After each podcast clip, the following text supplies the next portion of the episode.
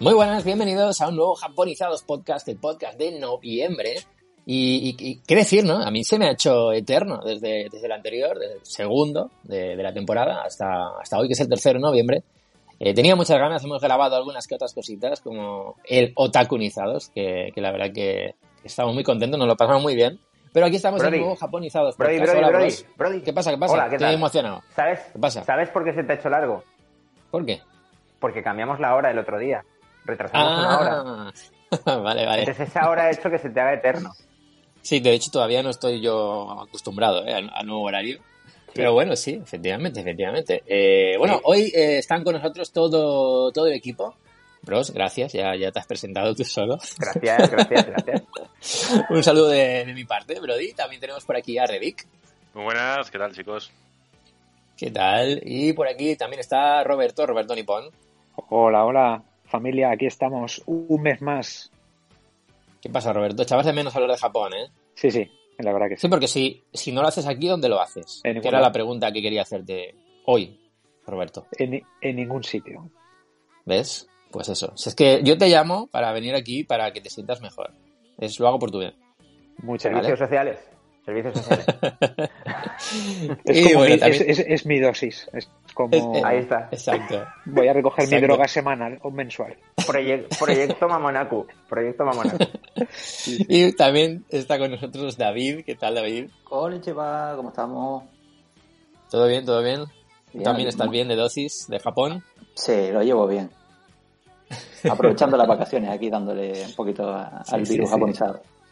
Sí, sí. Yo últimamente, últimamente miro mucho Skyscanner, ¿no? Para, para ver vuelos y precios y... Jolín, hay un... Vuelo, Es eso- que es eso de- complicado. Eso, eso de los vuelos, ¿eso qué es? ¿Qué es? ¿Eso qué es, verdad? ¿Cómo? Y si no sé, no sé. Si, si pillamos un dron gigante, nos ¿Puede podemos ir a? Japón por nuestra, por nuestra cuenta. El teletransporte, tío, llevo tiempo diciéndolo. Es donde hay que investigar. Eso que, te, que te vas, que, que- que te metes ahí, boom, como en Star Trek, ¿no? Mm. Vale, pues voy a trabajar. Ahora luego hago uno. ¿Vale, David? Lo que después me pongo a pensar, y si aparece de repente una persona en mi casa aquí por la... No, entonces tiene su- sus cosas raras. Hay que estudiarlo. que solo, lo, pu- Vale. que solo lo puedes usar tú, que solo lo puedes usar tú. Ah, No, estupendo. Desde, igual que hay aeropuertos que despegas y aterrizas, pues lo mismo, pues estaciones desde las que sales y, a- y llegas. Y tener que Sí, hacer sí. colas también. Bueno, bueno. No, no, no. bueno, pues Tomodachi, Mamonacus, esto de Japonizados Podcast, aunque no lo parezca. pero, pero sí, la verdad que vamos a hablar de muchas cositas. De hecho, si queréis, vamos ya con el contenido de este Japonizados Podcast.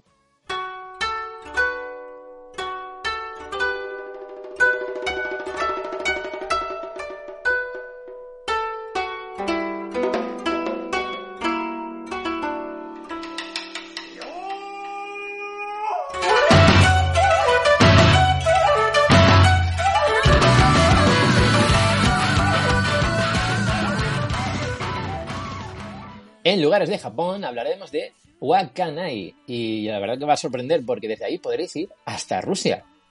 Tendremos una entrevista brutal con Milagros Martínez, la entrenadora del Suzuka Point Getters, con la que hablaremos de un montón de cosas, de su aventura para ir a Japón y de, bueno, cómo ha sido ir aprendiendo a, pues, a trabajar con, con un montón de, de japoneses de, de su equipo de fútbol. Fue una entrevista impresionante, no la perdáis. Algo muy importante en este Japonizados Podcast es que daremos los ganadores de los tres libros Sugoi de Satori Ediciones, un libro espectacular. Y ojo, que habrá un anuncio de algún que otro sorteo más. Atentos. En Consejo Japonizado hablaremos de la Golden Week y en Flashback Japan de Takeshi Castle, aquel programa, bueno, se llamaba Humor Amarillo aquí en España. Hablaremos mucho de él.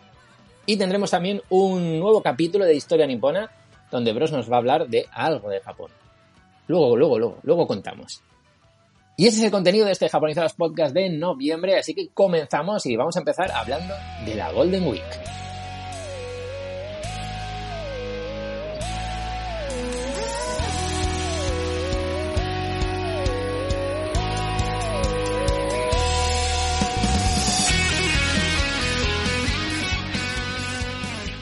Oye, ¿quién ha estado? ¿Quién ha estado en la Golden Week? ¿Alguno de vosotros habéis estado en Japón en estas fechas? Pero yo, yo creo que sí. yo- No. Pero es, a ver, A ver, a ver, a ver. Recordad vuestros viajes. Edu sí que estuvo, Yo pero creo que no. no. A ver, me ¿Cuándo- suena que cuándo sí. es- Eso es final de abril, ¿no? Mira, eso os cuento, ¿Por os fechas? cuento. Eh, esto es entre finales de abril y principios de mayo. Eh, hay varios días festivos Ah, no, no, allí no en, estaba- en no Japón. estaba, no, no.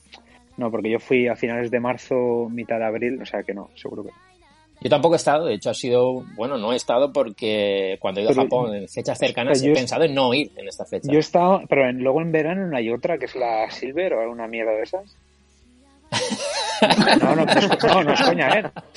No es coña, Como ¿eh? de- no lo había escuchado. ¿eh? Que, que- que- que la Que Silver sí. es, es un asco, ¿no? Roberto, la, la Que te lo juro.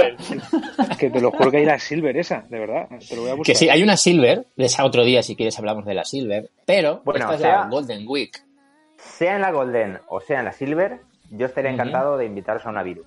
A todos. Hombre, hombre, correcto, correcto. Una, vi, ojo con ahí. Viru, ojo con Viru, que si dices Viru directamente no es cerveza. ¿Mm? Para decir cerveza tienes que decir Viru. Si no, se van a... Claro, si no, voy a confirmarlo, ¿vale? Pero Viru, si no me equivoco, es edificio. Te voy a meter un edificio Una- ahí. Os claro, invito a una ronda de edificios. Os invito a una ronda sí. de edificios. Sí que Sí, hay sí. Semana Week, eh, Silver de esa, ¿eh? O sea, Sí, sí, la... de la- agosto, principios de septiembre. Vale, vale, vale. No estás loco, no estás loco, Roberto. Muy bien. Yo soy- yo me suena. Bueno, pues en este caso la, la Golden Week empieza el día 29 de abril. Eh, el 29 de abril es el primer día de, de- de estos, de estos varios días, ¿no? Que son para cogerte vacaciones allí en Japón. Y se llama Showa Day, Showa no Hi. Es el día en el que nació el emperador Showa y, bueno, el, el- el- el emperador número 124 de Japón, eh, que fue entre 1926 y 1800, eh, 1989. Se le conoce también por Greenery Day, el- el- lo que entre comillas yo también digo el día verdecito, ¿no? El día de las cosas verdes, se refiere al el día de la naturaleza. Se le puso este nombre por el amor de Hirohito hacia la naturaleza. Es un día además, era un día, porque se ha cambiado, para dar las gracias a la naturaleza y disfrutar de ella. Pero ahora mismo este día ya no es el día 29, sino que es el 4, el 4 de mayo. Eh, yo No cuando pienso la... con-. No confundir, con San, no confundir con San Patricio, que también es muy verde. También, también es muy verde y hay, hay otras cosas ahí, ¿no? Hay, hay mucha viru, hay sí. bueno, pues el, el siguiente día festivo de la Golden Week, eh, día de fiesta nacional, sería el 3 de mayo, que se llama Kempo Kinembi, que es el día de la Constitución. Ese mismo día, en el año 1947, se firmó la Constitución y, bueno, su principal premisa es la de nunca usar la fuerza militar para resolver las disputas entre países el, paci- el pacifismo y la renuncia a tener un ejército. Hace poco, eh, Shinzo Abe propuso revisar el artículo 9 de la Constitución para permitir la existencia de las Fuerzas Armadas de Defensa japonesa. De momento sigue todo Mm. igual, pero Mm. bueno, vamos a ver, vamos a ver. Entonces, ¿qué pasa con la Golden Week? Bueno, pues aquí lo que, lo que hay son varios días festivos, entre el 29 y el de abril y el 5 de mayo. Entonces los japoneses suelen cogerse las vacaciones en estas fechas, cogiéndose un par de días extra, pueden llegar a, tener unos 10 días consecutivos de, de vacaciones. Algo que en Japón es bastante sorprendente, o sea, no es habitual. Eh, nosotros aquí en España creo que lo tenemos muy bien montado con el tema de las vacaciones, no sé qué pensáis. Sí, porque, porque además eh, nosotros tenemos la imagen, o desde fuera de Japón se tiene la imagen de que el japonés no coge vacaciones nunca, ¿no? Que siempre está trabajando. Es complicado. Ese No, tema es pero a mí me complicado. suena, me suena que alguna vez entrevista de Zordor y Héctor que han hablado de vacaciones, o sea, no tienen tantas como a lo mejor un español, pero Sí, sí, yo no, no, creo que sí que sí. tienen, sí, tienen unas tres o cuatro semanas al final al cabo Sí. en todo el año. Sí, lo, lo que son sobre Pues- todo días festivos tienen bastante. Ya vacaciones es otro tema. que o sea, es sobran que si lo sumas todo, todo, pero- creo que en Estados Unidos, por ejemplo, es un poco por el estilo, ¿eh? Creo que lo que son días de vacaciones pagados por la empresa, creo que también son en torno a 10, una cosa así. Me suena. luego ya está Mm. también el tema de la cultura del trabajo, que sí que es verdad que Sí, tanto sí. los americanos como los japoneses a lo mejor renuncian a ir a estar de vacaciones o prefieren Mm. estar trabajando, que eso ya es otra historia. Sí, es otra historia, sí, sí, sí. De irte, claro, eh, digamos que ahí irte de vacaciones tienes que dejarlo muy claro para no, entre comillas, no molestar eh, o que no afecte a la empresa tu falta ¿no? en el trabajo, en esas fechas, Hmm. eh, por si estás haciendo un proyecto y tú formas parte del proyecto y te vas de vacaciones y eh, ralentizas ese proyecto, no sé. Sí. A mí me suena además que ellos en un Dart Japan o en una charla de estas que ellos hacían, comentaba Mm. mucho que, que quedas muy mal a la empresa diciendo, mira, que voy a cogerme este día de vacaciones y muchos Claro. lo que hacen es que se, pon- se ponen malos. Ya, ya, ya, sí. Casualmente, casualmente. Casualmente les entra un virus estomacal y tienen que estar un par de días fuera y que casualmente que luego hay dos días libres en Japón. Ay, Claro, claro, ay. claro. Sí, pues eso es. Eso es. Pero bueno, eh, al final, eh, lo que sí que es cierto es que nada, en la Golden Week es cuando la mayoría de los japoneses cogen varios días consecutivos de vacaciones y muchos empiezan a moverse por Japón, a hacer turismo por Japón. Eh, entonces son unas fechas en las que si estás como turista en Japón seguramente vas a ver eh, bastante gente, ¿no? Por ahí, por los trenes, por los trenes bala, eh, en punta, además de lo que ya es normal, vas a ver más gente moviéndose por ahí. Entonces yo, si podéis evitar estas fechas, quizá yo lo recomendaría, ¿eh? No sé qué pensáis vosotros, pero por lo que he estado leyendo y viendo en vídeos y demás, yo que nunca he estado en esta fecha en Japón, dicen que es un poquito agobiante. Puede serlo, ¿eh? Yo, yo ya Bueno, ¿y sabes que a hacen? mí, te- tema de aglomeraciones, no, yo siempre que puedo huyo. No, no me mola. ¿Y qué, y, y qué hacen los japoneses en estos días libres? ¿no? ¿Qué- qué- Nada, nada, eh, en una Golden Week. Lo, lo que hacen es, es visitar sitios pues como el que fuimos a visitar nosotros por, por Nagano. Karuizawa. Eh, Karuizawa, Karuizawa, por ejemplo. claro. eh, Pero bueno, sobre todo hacen, hacen, hacen turismo local. Mm, sí, sí. No hacen nada, nada especial. Hay algún festival, hay, hay fiestas y demás relacionadas con los diferentes días que, que estamos hablando, como por ejemplo el, el día 5, el 5 de mayo, eh, o el Mm. 4 de mayo, que es el, Gre- el Greenery Day, que comentábamos antes, lo pasaron al día 4. Y el 5 es el día de los niños, Kodomo Noji. Entonces, bueno, pues aquí se hacen que, algunos eventos, las familias rezan por el éxito de, de sus hijos y que tengan buena salud y demás. Aunque originalmente era, era para los niños solamente, ojo, para los varones. Mm. Me mola que esté todo tan, tan especificado, ¿no? El día, es como un programa de fiestas. O sea, Sí. El día tal es el día de no sé qué, el día tal es el Sí. día de no sé. No, no es que pilles una semana y durante esa semana. No, no, cada día está dedicado a una cosa. Sí, sí, sí. Y lo, y lo hacen muy bien y lo disfrutan y lo tienen súper claro. sí. ¿no? Este día es para esto, este día es para esto. Eh, Sí. sí. aquí tenemos también en España nuestras fiestas y, y demás, pero como que en Japón tienen un día para cada cosa y, y lo tienen súper claro, ¿eh? Sí, sí, sí. Entonces, nada, eh, la Golden Week, Tomodachi, Mamonaku, no sé si alguno de, de los eh, que nos estáis escuchando habéis estado en Japón en esta fecha, nos gustaría saber si, si ha sido agobiante, si había mucha gente, si no, cómo lo habéis vivido, que nos lo digáis, Pero también digáis ser, en los también comentarios. puede ser interesante, también puede ser Mm. interesante, no como algo para ir a posta, eh, decir, voy a ver cómo es una Golden Week. eh, Claro, claro. pero si casualmente estás por ahí en esas fechas y, y- y lo has podido experimentar, ¿no? Eh, has coincidido que era la Golden Week y, y has visto un poco de primera mano cómo son esos días allí, cómo, cómo lo viven los Sí. japoneses, pues estaría guay que nos comentarais, a ver cómo, de primera mano, ¿no? Cómo, cómo, se, cómo se vive esa Golden Week. Claro. Ir a Kioto en Golden Week tiene que ser, ¡buah! Buah, sí, Kioto ya es una locura de, de- de por sí. En, en la Golden Mm. Week ni que no me quiero imaginar. O sea, la cantidad de gente que va a ir ahí desde otros sitios de Japón a ver todos los templos. Buah, una locura. Sí, sí, Pero sí. mira, sí. lo que sí, Imagínate. hablando con, con Edu el otro día, mi compi de, de Directo a Japón, me dice que justo después de la Golden Week, que es una gozada viajar. Dice, porque está todo súper vacío. Bueno, dentro Ah, de lo vacío ah. que puede estar, ¿no? Pero, pero dice que se mayo. nota muchísimo la diferencia, sí. Y además sería buena, es buena Están fecha. todos de ¿eh? resaca, están todos de resaca. Eh, ya estamos. Claro, claro, claro. Sí, lo que nosotros cuando recomendamos ir a, a Japón siempre hablamos de, de ir en el Sakura, ¿no? Eh, pues sería a finales de marzo, principios de abril, más o menos, aunque el Sakura, eh, el cerezo en flor, dura hasta más o menos finales de mayo, según qué zona. Pero sí, sí, ¿por qué no ir en mayo, no? Cuando ya ha acabado toda la locura. Porque mucha gente va a ver el Sakura, luego los japoneses van a ver a, a celebrar la Golden Week, y cuando acaba eso lo que dice, Edu, sí, sí, tienes razón, que está todo mucho más tranquilo. Pues no es mala fecha, Es una ¿no? buena, es- una buena Y buen estrategia. clima, efectivamente. Y luego Sí, antes de, clima antes de la época de lluvias y demás, sí. Por eso. Claro, claro, sí, Hmm. sí, sí, sí, sí, sí. Oye, pues... Apuntado queda, apuntado. ¿Para, ¿Para cuándo? ¿Para 2000 2022 o por ahí? Buah. Sí, No sé. o Pero- 2022 pero apuntado queda. o, o 2023, no es mala idea. No, no es mala idea, ¿no? Oye, mira, cuando esto se solucione en el mundo, vamos a ir todos los años a tomar por saco ya. Ah, no, por saco. Pues nada, Tomachis, eh, nada, simplemente queríamos comentar brevemente eh, la Golden Week, cómo funciona, los diferentes días que, que tienen y, y nada, lo dicho. Si habéis estado, si nos podéis contar alguna cosa más de la Golden Week, nos lo dejáis en en iVoox, en los comentarios y nos encantará leerlo. Y seguimos, seguimos en Japonizados Podcast y ahora vamos a hablar de algo, yo creo que todos tenemos muchas ganas, que es Algo muy de, grande. eh, como se llamaba aquí en España, humor amarillo y conocido en Japón y en el resto del mundo también como Takeshi Castle. Vamos con Ujú. Flashback Japan.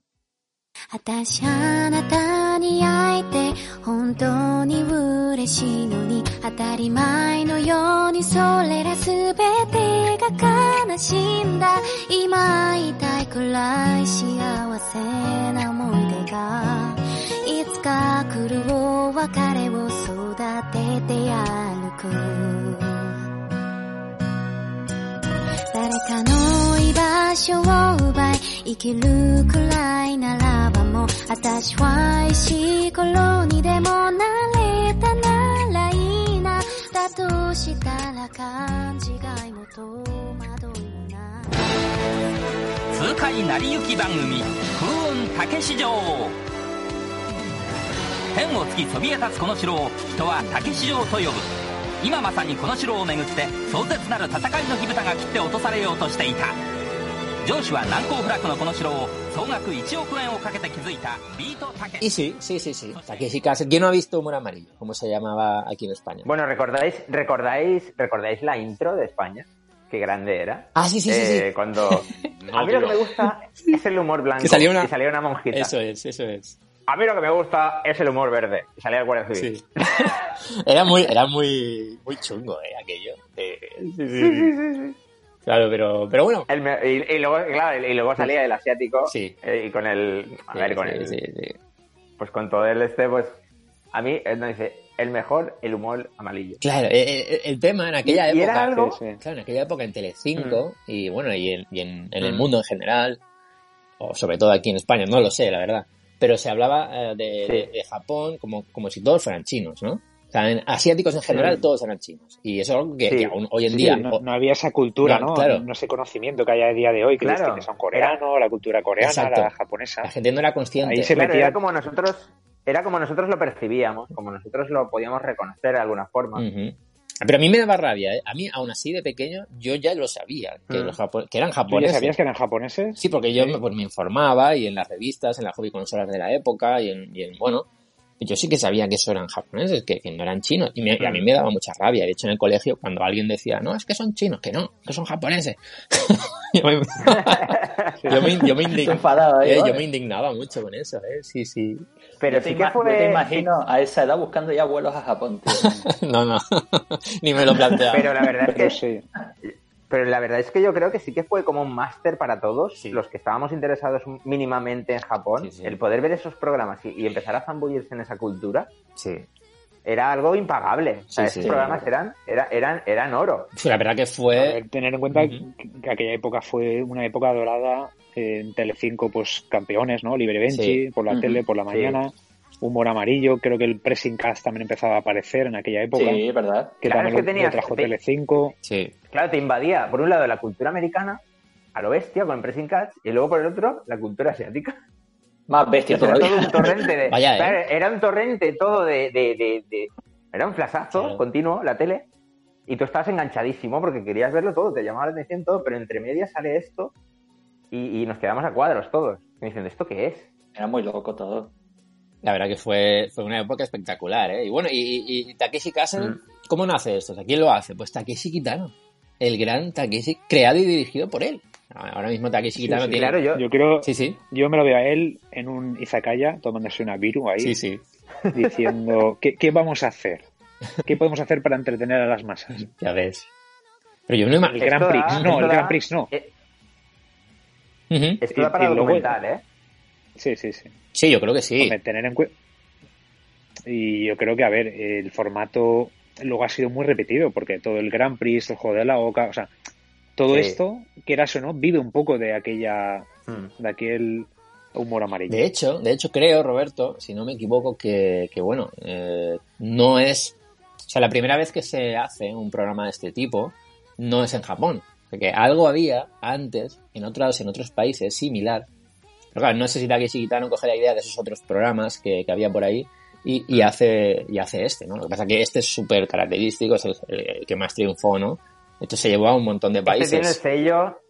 Este Claro. tiene el sello de, de la casa de, de los japoneses, Sí. de esa locura Sí, que les sí, invade sí. cuando les das reina suelta. Ya ves, ¿eh? O sea, no hay límites. No había límites. Ahora mismo hay, hay un Takeshi Castle, pero de Tailandia, que no sé si lo han visto en algún momento Sí, por la tele. sí es- No, no, no. y es muy, es muy parecido, ¿eh? Es muy parecido. Es igual el nombre y todo, Takeshi Castle, Sí. ¿te acuerdas? Sí, sí, sí. De hecho, también se hizo en, Brasil. En Brasil también hay una, una versión de- del programa que, que la, bueno, pues parecido también, más o menos. Eh, han construido como, como, como si fuera el Takeshi Castle de Japón en una zona de, Bra- de Brasil y también han llegado a hacer un, pues un programa parecido. La verdad que es, sorprendente. En la mayoría de países lo que vimos fue el programa simplemente eh, con, con voces de, de los respectivos presentadores y simplemente hablaban de, de lo que iba pasando, ¿no? como lo que, lo que vimos aquí. Claro, y, no, y, nos, y, y nos pasó que al ver, claro, que en aquella época nosotros no sabíamos quién era Takeshi Kitano. Claro. Entonces veíamos a ese señor, Sí, eh, pues nos parecía un señor como otro cualquiera. Claro, pero de repente te haces más mayor, empiezas a ver a este hombre y dices, este no es el de humor amarillo. eso sí, sí, sí. Sí, sí, sí, Ese no vale, ¿qué- qué- y te quedas más Te quedas loco, eh, pero quedas- este hombre es, durante muchos años ¿no? era el, se- el señor de humor amarillo. Sí. Yo, yo-. Yo recuerdo- dices, esta eminencia, esta eminencia haciendo ahí el, el, el tonto. Claro, eso, eso es sorprendente. Yo alguna vez en el pasado he tenido que ir a revisitar Humor Amarillo, Takeshi Castle, para ver si efectivamente ese es, es el otro. Y sí, es el mismo. Sí, sí, sí. Es el mismo.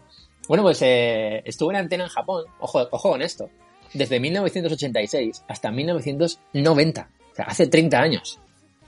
Hace 30, o sea, habéis, Madre escuchado, ¿no? mayores somos. Hace 30 Ayer, años. justo ayer.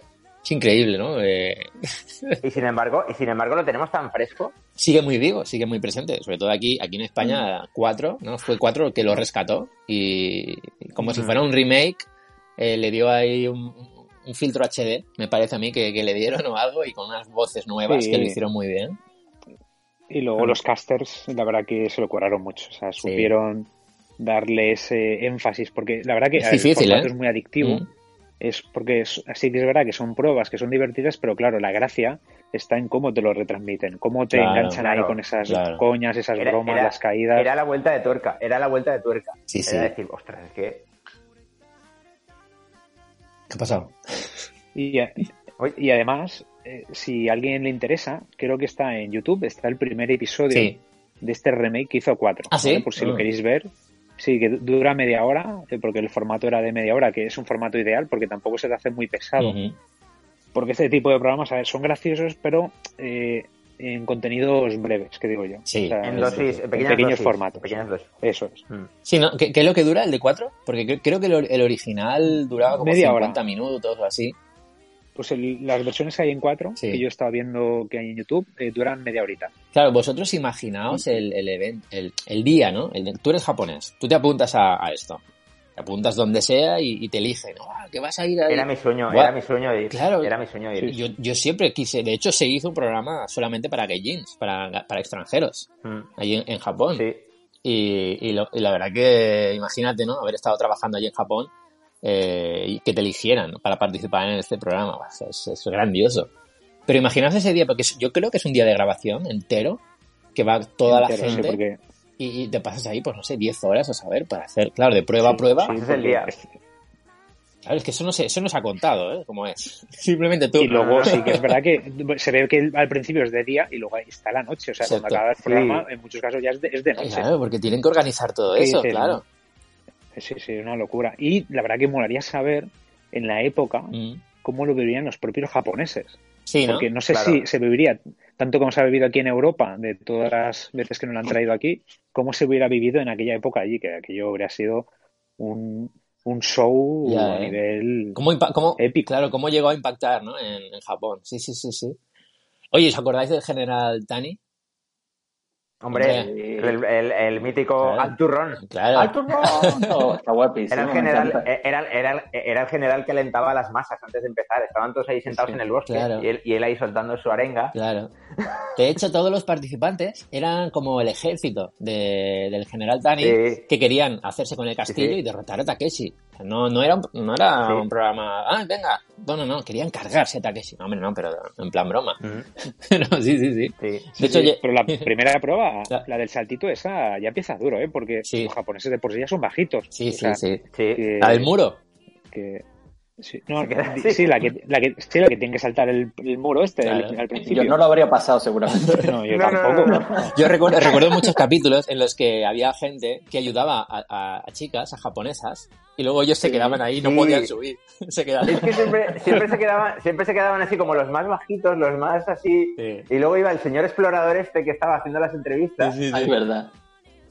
Para hacerle la entrevista. Y siempre había ahí una japonesita en plan de. "Uy, Que venía a hacer la entrevista cuando estabas tirado en el suelo lleno de barro hasta las cejas. Es verdad. Sí, sí, sí. Mira que, Oye, ¿qué Te eh, eh, le metía el micro ahí en el, en el ojo. ¡Pam! A ver, cuéntame, cuéntame. Bueno, pues había. Y claro, ahí entraba en juego, ahí entraba en juego el tema de los doblajes, el tema del Sí. que, que ha contado Roberto de, Sí, sí, sí, sí. de darle otro significado, de darle otro giro más. O sea, aparte de lo desternillante que era verlo, Sí. Era qué es lo que se le habían inventado estos para darle sentido, ¿no?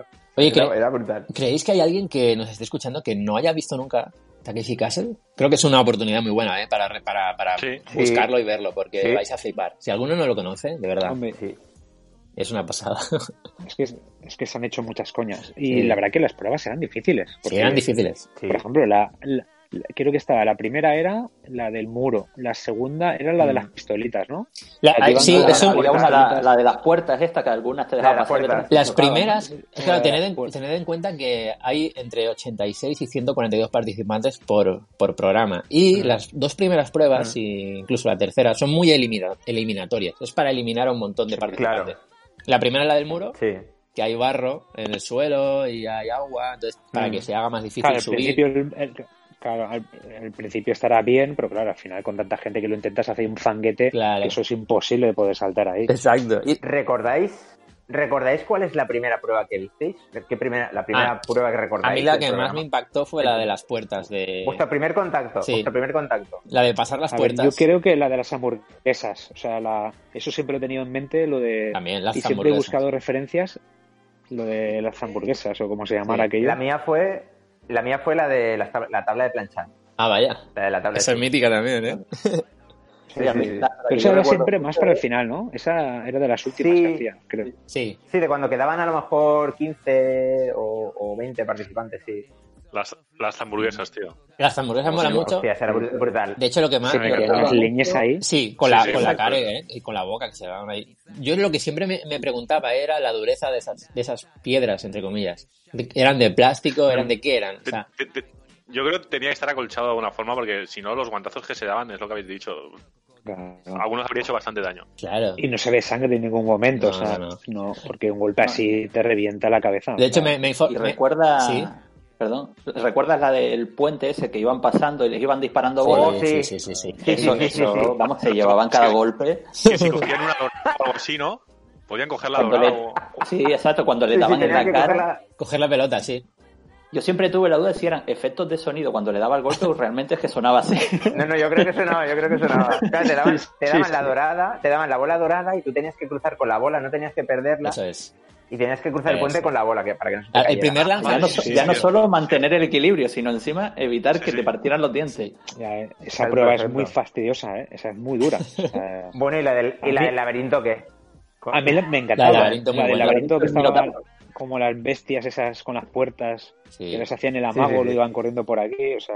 Era A mí, grandísimo. a mí me daba ansiedad esa prueba. tío. Además, con ese plano cenital Sí. desde arriba que podías ver todo lo que Sí. pasaba en el laberinto. ¿Cómo Sí, la sí, vais? sí, era Ver, ver, ah, que se acerca, que se acerca, que la van a coger, que la van a coger. Cuidado, cuidado, cuidado, cuidado.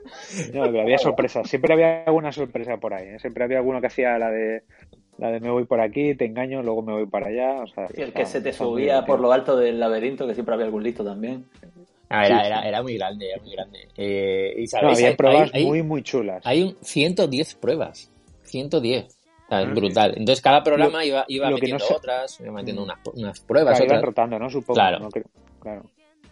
¿El que, el que no sabías? ¿Y cuál era vuestra prueba favorita? O sea, ¿cuál es aquella que digáis, ostras, esta me encantaría A mí eh, me gustaba mucho. Hay una que era un lago que iba girando una plataforma. Entonces, Sí, la tabla, sí. sí, te subías ahí. Eso está muy guay. Esa es la, la, la tabla de planchar. Ah, la ¿te referías a eso? Ah, vale, vale, vale, vale. Ah, Sí, yo estaba sí, sí, pensando sí, en la otra, en la que te tirabas y tenías que parar justo en el borde. Sí, y luego salía uno Ah, no, no, del no, agua no, no. y te tiraba. No, no, yo, claro, no, no, no, yo me refiero al, a, la, a la de los surf que va dando esa, vueltas. esa, la de- tabla que esa, dando esa me gusta a mí. Esa. Sí, sí, sí, sí, sí. Mm. Está guay. Y había otra que tenía... Luego había... eh, sí, sí. no, que, eh, eh, tenían que ir andando como si fuera un juego, ¿no? Y tenías varios obstáculos. Mm. Y, Sí. y- y había como, como corchopán por ahí, como cosas, ¿no? Que te iban pegando, se movían, había unas bolas que te tiraban, ¡pum! Unas bolas grandes. Sí. Esa también estaba muy guay. A mí ¿eh? mi favorita, mi favorita, eh, por simple y por bestia, Mm. la de las puertas. La de las puertas es muy bestia, sí, sí, sí, sí, sí. sí. Atravesar, si es Porque puerta de papel porque- por- o sí. no. Porque era jugártela, era jugártela totalmente. Era, venga, va, me decido por esta muerte. Madre mía, ¿eh? Qué violencia, tío. Que eso era, Sí, era- claro, sí. eso era muy eliminatoria esa prueba. Sí. O sea, era... Sí, sí, sí, sí, sí. Porque además tenías que pasar como tres o cuatro. O sea, era Sí, sí, brutal. sí, es que eso es casi imposible. O sea, que Y la de los rollitos de primavera. También, también, Partiste también. la columna directamente. Hombre, También. hombre, Que sepáis que me he informado, Sí, sí. ¿vale? Y que no murió nadie. no Que sepamos. ninguno, ninguno se fracturó ningún hueso. Y ninguno, se, y ole. ninguno se rompió ningún diente. Anda, Qué bien. sí, ¿A qué os sorprende? mucho. Sí, sí, bueno, según una página, una página web que, que se llama eh, Keshi Heads, que, eh, cabezas keshi.co.uk, que se ve que son unos expertos en, en, este, en este programa y, y bueno, según la página web, es lo que yo os he dicho, ¿vale? Eso puede ser verdad o no, pero, Mm. Vale, vale. pero es lo que pone, es lo que pone ahí. Pero Oye, bueno, ¿os Y luego, acordáis de bueno, la batalla y- final? y no- sí. esa sí estaba muy guay. Y, lo- y luego los de sumo, el- ese me encantaba. Hombre, O al de sumo, qué grande. Sí, sí, las sí, luchas de grande. sumo. Que tenían que, aparecía ahí cualquier luchador. Sí. Y Sí, molaba. porque ¿eh? Me parece el flaquito, como el, el- el gigantón. Había uno, había uno que era bueno, bueno, pero es que un grano de café gigante. Había uno que iba. El grano de café que era, que el nivel Fácil. era el nivel very easy. Sí. O sea, ya no era el delgadito, era el grano de café. Sí, sí, sí, sí. Pero alguna vez ganó el grano de café. Alguna, esto te iba a decir que alguna sí, vez. sí. que alguna- qué grande, ¿eh? Qué grande. Pero molaba ver las caras, molaba ver las caras, ¿no? De, sacabas la bola y, y te tocaba el Yoko, te tocaba el Yokozuna y te quedabas, eh, hola. Sí, ya está. Chao. Ese ganó todas, ¿eh? O sea, no, no hay nada que hacer. Sí, sí, sí. Vaya tela. Pues sí, y la batalla final que comentabas, mira, yo lo que sentía era que esa prueba, para mí era.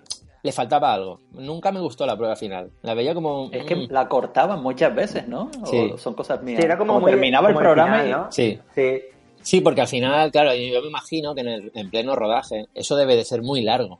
Eh, porque tienes que acertar Mm. con un chor- una pistola de agua el chorro de agua de en el aro de papel del, del de Takeshi, ¿no? Que es donde tienes que tú eh, romper ese papel para ganar la, la prueba.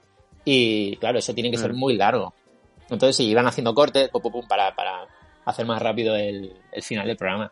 Pero sí, sí, sí, sí. Sí. Y, y bueno, luego, como comentábamos hace un rato, que, que había llegaron a hacer varios especiales, no solo el de extranjeros, sino también eh, solamente niños, o niños y niñas en edad escolar, parejas, había un programa especial parejas, especial familias. ¿Os acordáis que metían a las familias en una habitación que se movía y simulaban un terremoto? Oh, Ostras, sí, es sí, sí, verdad. sí. Que si se caían estaban eliminadas. Tenían que aguantar de rodillas sobre los cojines, ¿no? Ahí se movía. sí, sí, sí. Sí, sí. Luego también fueron mamonacus de instituto, de, de 15 a 18 años. de 12 a 15 también, también fueron. Había, había incluso un programa por equipos. Y, y uno que se rodó en, en invierno, en Niigata. Que si recordáis pruebas de, pruebas de nieve en el programa, es porque se rodaron allí. Mm. porque al final eh, el, el programa se, original se rodaba en, en Tokio y, y este de invierno se fueron a Niigata para, para hacerlo. De hecho, sí, Para darle ahí un, un ingrediente más. sí, sí, sí. Y, oye, ¿y sabéis que había premio para el ganador? Que ganaban dinero. No, no, lo sabía. Sí, sí, Sí. ¿Cuántos yenes? Pues el, el ganador eh, se llevaba, que el ganador solamente podía ser uno, un millón de yens al ganador. Ole. Y que en, que en aquella época, oye, Claro, dinero, era ¿eh? dinero. Era un Sí. millón- hombre, un millón de yenes son muchos yenes. Y luego había premios especiales, como por ejemplo premio al espíritu Ojo, eh. de lucha, que eran 100.000 yens, que eran por... Eso es muy, Sí, eso es muy, eso es muy japonés. ¿A ¿eh? que sí? Muy japonés. pues el premio era para los más divertidos o para los que más se esforzaron, ¿no? Y, y también había, Mm. para todos los que llegan a, a la batalla final, 100.000 yens también. O sea, alguien, alguien que, que no supere el muro del principio, pero esté como media hora intentándolo y, y no pueda, Ah, pues mira, y, y se deje la vida, Sí. se puede llevar incluso 100.000 yens. Sí, Si- sí, si, claro. si llamas la atención del jurado. si ha sido muy Pues divertido... imagínate que has ayudado claro. a subir a un montón de gente. Claro, tú imagínate que has ayudado Claro. a subir a un montón de gente y tú te quedas ahí Claro, eh, y nadie te sentado ayuda, ¿no? Toma, 100 yenes, a correr, a comparte, a comparte virus por ahí. Exacto, exacto. Ay, ay, ay. Muy bien. Ay, ay, ay. Bueno, que sepáis que solamente 7 de los más de 130 episodios solo hubieron 7 ganadores que se llevaron el millón de yens. Ostras. O sea, solamente 7 personas llegaron. Por eso es que es muy difícil, es muy Claro, difícil. hubieran, y- o- entonces hubieran programas en los que no ganó nadie, ¿no? Claro, Nadie claro, llegó. claro. Si lo normal era eso, eliminar a todos. Y Mm. en la batalla Después final de- perder. Después de llevarte millones de golpes, de Sí. partirte de la espalda y no te lo llevas. joder. Bueno, antes he dicho que se rodó en Tokio, pero me, me- me equivocaba, ¿eh? Era en, en Yokohama, lo estoy revisando ahora mismo, en Midoriyama, Ah, vale. en, que es de Bueno, la... cerca, cerca de Tokio. cerquita, una zona de donde se rodaba, donde se ro- ahora mismo se está rodando Ninja Warrior. Si, si la habéis visto alguna vez. Y ya nada, y ya.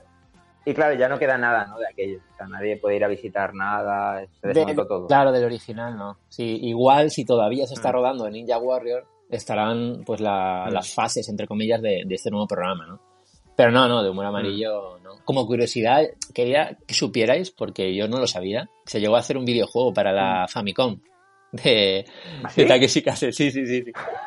Es muy curioso, ¿eh? lo voy a Sí, probar, lo- lo voy a buscar esta tarde y Busca- lo pruebo. buscadlo, buscadlo, porque es, es, o sea, tiene varias pruebas de- del, del- del Mm. programa.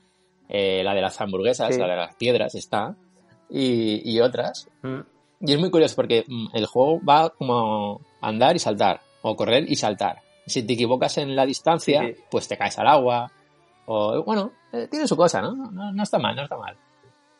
A ver, que si os Mm. dais cuenta, el juego este que se ha puesto tan de moda de la Play 4, Mm. es que ahora no recuerdo cómo se llama, Among el- Us. de los guisantes estos que... No, Ah, no, el No, otro. no, no, el... Sí, sí, sí, sí. El otro, es un poco humor amarillo, sí, sí, sí, sí. sí. Eso, Ay, eso ¿cómo se es llama? humor ¿Cómo se llama? amarillo. Uno que están llamando... yo es que ahora me despistaba Sí, de Fall Guys, Fall Guys. Ese. Ese sí. O sea, ese Sí, el concepto juego es el mismo. realmente es humor amarillo, Eh, o sea, sí. online, pero Sí. humor amarillo. Sí, porque es un montón de participantes, tienes que esquivar cosas. Muchas pruebas, o sea, que realmente ese juego que lo está petando es una fórmula que ya se utilizaba en el 85 por los japoneses. Vaya, ¿eh? Sí, sí, sí, sí. Y, sí. que se- y y y que los más jóvenes del lugar sepan que se hacía con gente de verdad. pues sí, Tomodachis, Mamonakus. Eh, Es muy fuerte. Takeshi Castle, oye, que, que de verdad que si no lo habéis visto, lo recomendamos. Queríamos hablar hoy, hoy de él. Eh, nos apetecía, la verdad, recordar un poco aquel, aquel programa, ¿no? Y todo lo que, lo que vivimos en, en nuestra infancia, que al final Japón, Sí. Japón se metió en nuestras vidas de Sí. tan pequeños, ¿no? Que casi ni lo sabíamos. Sin saberlo, ¿eh? O sea, así de forma Sí, total sí. subliminal. Sí, No, sí, sí. Hay que reconocer que cuando éramos niños, los sábados por la mañana o el fin de semana, habían programas de mucha calidad para los nanos. Sí. O sea, ahora yo es que la tele Japón. ni la pongo, no la tengo ni puesta, pero yo creo que ahora los dos sábados y los domingos por la mañana no deben hacer prácticamente nada. O sea, es algo... Reposiciones de programas y boberías así, ¿sabes? Sí. Sí, es una En pena. aquella época eh, Japón, Ja- Japón es que tiraba la puerta abajo de nuestras casas. Sí, O sea, sí, sí. Quería entrar como fuera. Por todos lados. Hombre, y ¿eh? así, y así creó la, la generación esta que somos nosotros, ¿sabes? Sí, correcto. Estamos tan, Sí. tan locos por esto. Por culpa de esta gente. Ahora mira, aquí estamos haciendo japonizados podcast y mil cosas más. Claro, de- dentro de 20 Es años, probable. ¿qui- ¿quién sabe? Sí. Es probable que, que, que este tipo de gente como nosotros Sí. Deje de, deje de ver tanta, ¿no? Eh, con las futuras generaciones, porque no, no han tenido tanta influencia por esa parte o... No, ahora, me- ahora, pero es que ahora, ojo, ojo, ojo, ¿eh? Ahora mismo, el humor amarillo de aquel entonces somos nosotros, bros. Oh, es verdad. ¿Te imaginas? Que dentro de 40 sí, sí. años hay gente que dice, guay, es que estoy haciendo un podcast ahora de Japón porque en su momento escuché japonizados podcast. Estaría guay, ¿eh? Era un podcast, hace 30 años había un podcast que se llamaba Japonizado, Sí. que hacían cinco locos. ¿Habrá, habrá podcast en- dentro de 40 años? Claro, pero es que la diferencia es que los oyentes que nos escuchan a nosotros no tienen 7 y 8 años. Ya, ya. Tienen 37 y 37, 37 y 38 años. Es de verdad, La de verdad. diferencia. Bueno, Tomodachis, nada, que he dicho, si podéis volver a revisar eh, Táctica no, no, no. Y bueno, seguimos en Japonizados podcast Bros, te toca a ti. Ahora, ahora, nuevo capítulo. Sí, vamos a hablar de un noble arte que se practicaba en la periodo Edo y que todavía se sigue practicando hoy en día en Japón. そして仲間たブレイクした風景は再生せずにニュービートはっても Not the my time 8月駅寄りで田んぼで叫んだりして Come on baby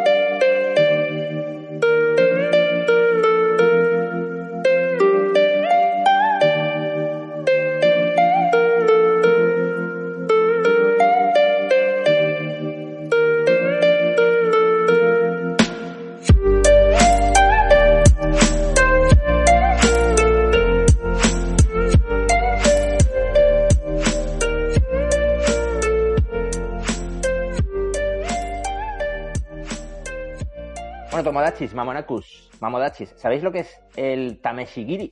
Yo no. Parece un plato, No. ¿verdad? Parece así como de comida o algo así. Pon un poquito, Sí, sí. un poquito de tameshigiri, bros. Mm. Acompañado con arroz blanco. Y, o- y una, viru, una viru. una viru, una viru. No, pues tameshigiri consiste en el antiguo arte de la prueba del corte de una katana para evaluar su calidad. Ah. Vale, vale, vale. Claro. Oye, puede ser, puede ser. Antes- Bueno, no, no, no. Cuenta, cuenta. No, que al igual que tú antes de comprar cualquier artículo, pues, eh, pues quieres, co- quieres comprobar que funciona, que, que es de calidad, quieres evaluar, ¿no? Si es el que te interesa. Pues antes se llevaban a cabo estas pruebas en las espadas Vale. para, para de esta manera ver un poco que es, si era buena o no era buena, ¿no? Vale. En origen esta práctica se remonta al periodo Edo, como hemos dicho, y solían llevarla a cabo solo los expertos. De este modo, la habilidad de quien empuñaba la espada no era una variable, es decir, la espada era buena o no era buena, porque el espadachín era genial. Vamos. No, no había error. O sea, ¿era Y- bueno o no? Claro, en este caso no se podía poner en duda la habilidad del, Vale. del que empuñaba la espada. Ujú. Si no cortaba era porque era una mierda. Vale, vale.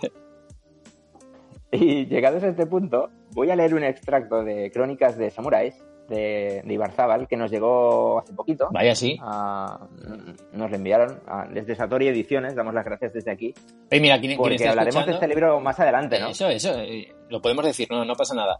Eh, es Mm. un libro espectacular. Hemos eh, contactado con, con él y vamos a entrevistarle el, el mes que viene. Vamos a hablar con él de, de su pasión por Japón y de cómo llegó a escribir este libro. Así que nada, ya exclusiva, ya lo sabéis.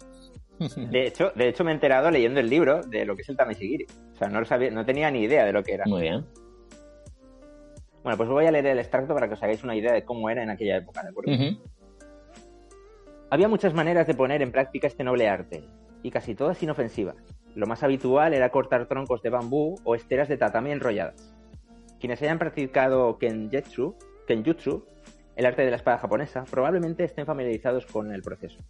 Pero en los viejos tiempos, de vez en cuando se utilizaban cadáveres humanos para estos menesteres, o también de animales, si se tenían a mano.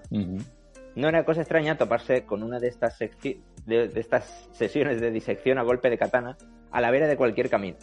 Incluso existían tratados de lo más minucioso detallando los distintos cortes que se podían practicar, con diagramas del cuerpo humano despedazado en diferentes secciones. Oh.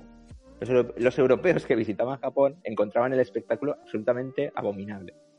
Pero a los japoneses de la época, habituados a la casquería después de los siglos de guerras civiles, no les parecía nada del otro mundo.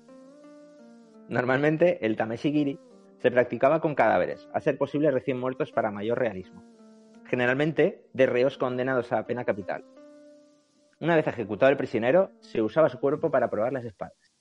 A veces, como en el caso de la dojigiri, que es una espada muy famosa, es una katana con una leyenda de la que posiblemente hablemos en futuros japonizados, se apilaban varios cuerpos sobre un montículo de tierra, sujetos con estacas de bambú.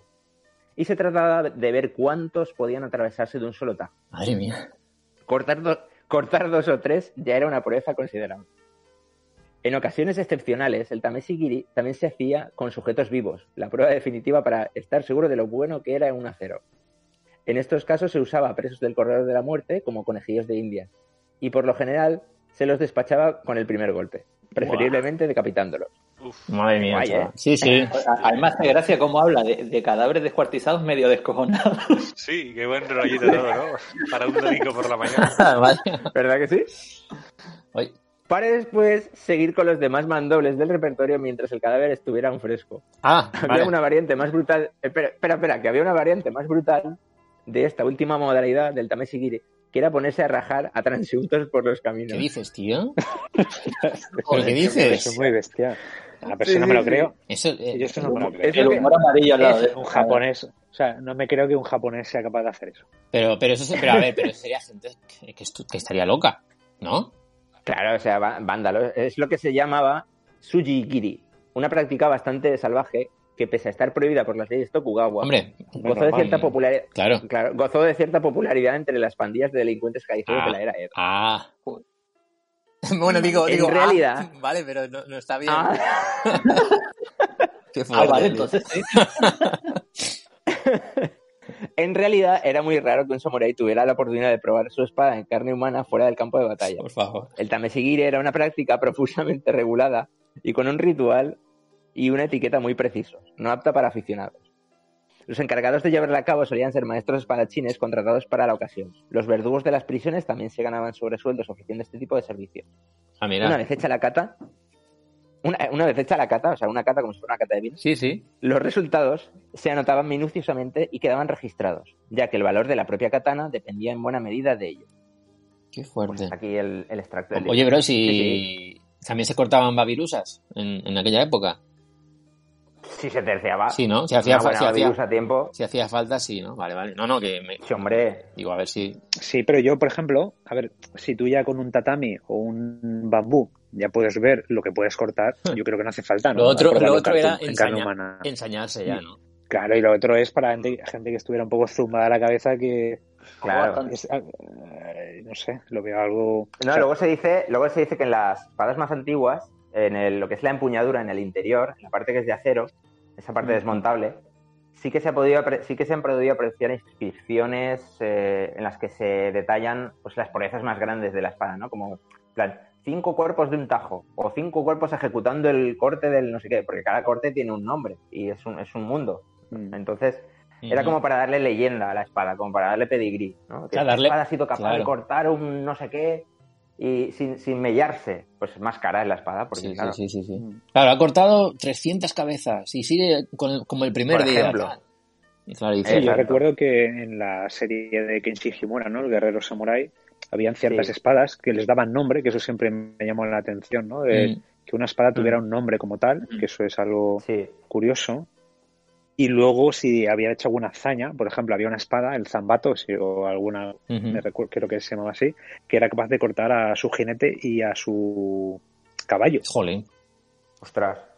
Entonces, eh, ese tipo de espadas eran famosas por ese tipo de hazañas, ¿no? Y, y supongo que le daría más valor o más mito, ¿no? Claro. Encontrarte Más un guerrero con esa espada, claro, te da más eh, miedo, ¿no? O sea, enfrentarte Sí. a un samurái con ese tipo de espada.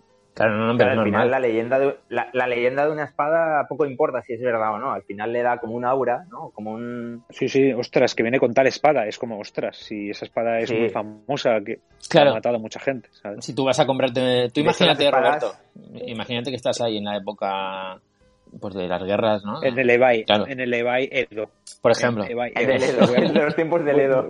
En un Edo Time, en, en un Edo Time, ¿no? Y estás ahí y En, dices, voy a... en el Edo Time empujando a ver qué espada compro y... Y, y Ostras, dices, Claro, tú, Esta- tienes- tú- tú te ves ahí... es como, ahí el diablo. con- Esto es como cuando jugabas al diablo que te salía un, un elemento único Claro. un- Mm, o algo de conjunto, ¿sabes? Y claro. Pero Roberto, ¿tú cuál, ostras. tú cuál te comprarías? ¿La que, ¿La que es capaz de cortar 30 cabezas o la que corta 33? 33 y dos, y dos brazos. Depende. Es, claro, es que todo depende. El diseño, yo soy muy de diseños de espada. Vale. o sea, pero, pero aunque el diseño, estéticamente- aunque sea muy bonita, si tú luego estás en pleno combate y sabes que una corta tres más y dos brazos y la otra no, ¿qué haces? hombre, pues con la que Pues corta se, más. se queda con la de... claro. Vale, vale, o sea, Pero a el- lo mejor, Pero, luego- oye, a lo sí. mejor la que corta menos es autoafilable, imagínate. eso. ah, puede ser, ah, puede Claro. ser, puede ser. Sí, tiene tiene conexión, tiene, tiene y- 5G, esa, ¿eh? Y, y encima es más, y encima es más, y encima es más bonita. Entonces ya. Sí, no, no sé si visteis la película esta del hoyo de, que de Netflix, de Sí, esta película sí, sí, sí. española. Oh, sí, Que sí, sí, uno de los- impactante. Uno de los protagonistas de esta película, que no vamos a spoilear nada, No, no, no. tenía el cuchillo samurai. Sí. El cuchillo que se autoafilaba, autoafilaba, perdón. Ay, sí, sí, sí, sí. ¿Os acordáis, no? De aquello. Una peli para ver, Sí, para, ver de día y, si- y sin haber comido. de día. Sí. No, pero a mí me gustó de la película. Sí que es verdad que luego falla el, la película en sí. Es el final. mm. Sí, al fin- Pero bueno, el concepto Ah, está original. Sí, ¿eh? sí, sí, sí, sí. Sí, al final es un poco raro. Bueno, y os, y os preguntaréis si hoy en día se sigue practicando el Tameshigiri. No, no, por favor. Bueno, pero espero que solo con bambú. Cuando va por el cruce de Shibuya y tal. Yo su- supongo que con bambú y como mucho cortar un folio, ¿no? A ver si lo corta. Muy bien. Muy bien, yo soy informo. Vale, vale. A, día, a día de hoy, el Tameshigiri se limita a probar la habilidad de los espadachines. Fijaos que ahora cambian las tornas, ¿eh? Antes eran las espadas y ahora se evalúa el- la habilidad de quien las empuña. Vale. Y cabe diferenciar como alternativa al término entre Shito, práctica histórica para probar la espada, que era lo que os he contado, y Shizan, prueba actual de habilidades de corte, que es donde se evalúa a quien le empuña. Entonces ahora es a modo de exhibición, a modo de, pues llega un día a un festival o lo que sea, pues, pues se apuntan unos 15 y empiezan a cortar pues, eh, pues el bambú. ¿de acuerdo? Actualmente el blanco, lo que se utiliza como blanco suele ser tatami o mote enrollado, que es especial para estas pruebas de corte, ya que ofrece el doble de resistencia que un tatami normal. Existe la opción de mojarlo con agua para añadir una densidad similar a la carne fresca, para añadirle dificultad. Y también se usa bambú verde, que simula la densidad de, de un hueso. Ya, pero siempre estamos, es siempre estamos ahí. varios niveles. siempre estamos pensando en, en lo otro. No, pero tened en cuenta, eh, es lo que pone en el libro también, tened en cuenta que al final nosotros las vemos en los museos, son muy bonitas, Pero eran para lo que eran. pero claro. eran para lo que eran y al final tenían que ser buenas para lo que se inventaron. Sí, sí, no, es, es verdad. Claro, no hay que olvidar cuál era su propósito. ¿Tú cogerías Entonces- una, una, una espada samurai, bros? No, yo soy más de sable láser. De sable láser, vale, vale. Muy bien, Sí, sí, muy bien, sí. muy bien, muy bien. No, lo que está Una claro katana. no que hay que reconocer que cuando una vez coges una katana y estás haciendo ahí la coña, Mm. que tengas que saber que es una Mm. herramienta que era para matar y, Claro. y, y hay que darle el respeto que se merece a ese tipo de arma Claro. y De hecho, ya yo, sea, yo yo estaba no- pensando que yo no me atrevería a No coger. me considero... No, no, yo no me considero digno de, de empuñar una katana, ni para verla. Tú imagínate que, está- que estás en Japón y te dan la posibilidad, porque creo que se puede, ¿no? Que vas a probar, Mm. te, te vistes de, de una forma especial y Mm, entras en, un- mm. en una especie de sala, pues para hacer esto, ¿no? Para coger Mm. una katana y cortar un trozo de, de bambú, ¿no? A ver si eres capaz de cortarlo de, de un tajo. Yo creo que eso me daría, me daría mucho, mucha cosa, porque ¿y si se te suelta la katana y te cortas a ti mismo? Sí, yo Yo a no, sé. ser, a no ser, No, a no su- ser que decidiera, a no ser que, de- que yo decidiera estudiar el arte de la espada y, y adentrarme y Sí, sí. entonces sí, me animaría a cogerla, pero así en frío, sin, sin haber aprendido nada, no me sentiría bien Yo, conmigo yo tampoco, ¿eh? Sí, hay que respetar y, y efectivamente, o sea, no es, no es un juguete Claro, y, no, no, no, no. y la verdad que hay que darle su contexto y sí que es verdad que hay que Mm. tenerle un poco de, de respeto. Ya, hay- Pero hay sí un- que es verdad De que hecho, sí, Ujú.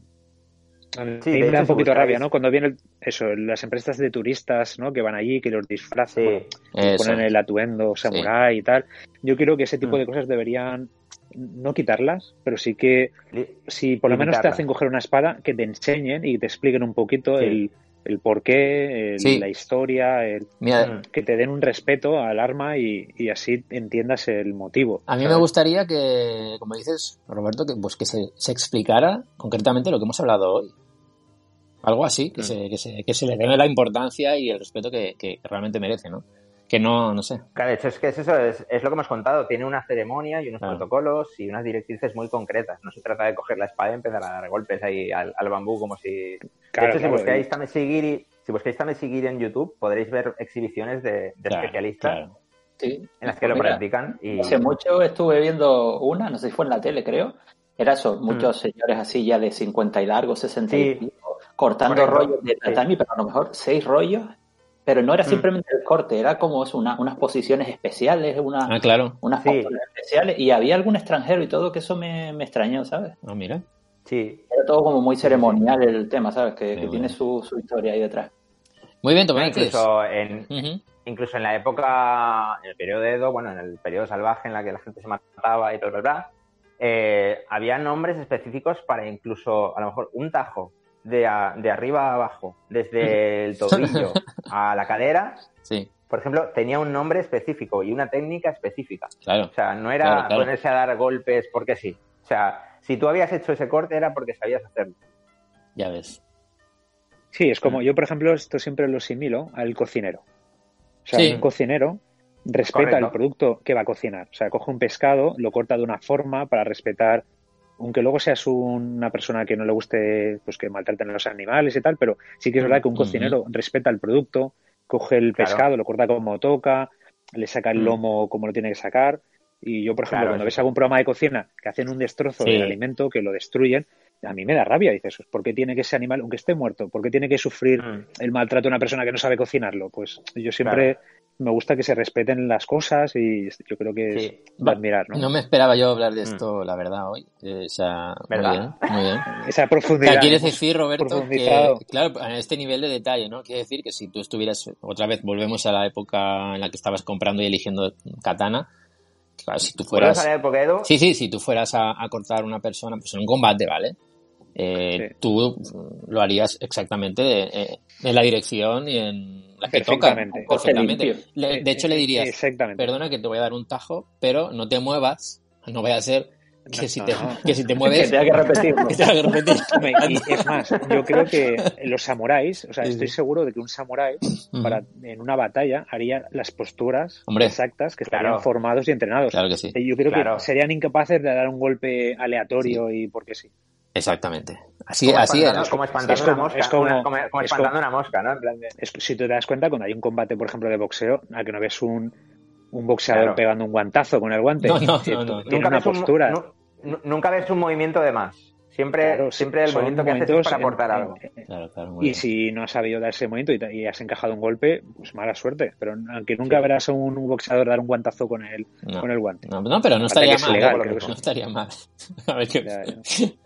Ay, mamonacos, tomachis. Oye, no me esperaba yo esto. Me ha Sí. gustado, me ha gustado, bro, la verdad. Sí, muy interesante. Eh, Muy bien. Sí, sí. Así que ya sabéis, respetad las katanas. Porque... Eh, Tameshigiri.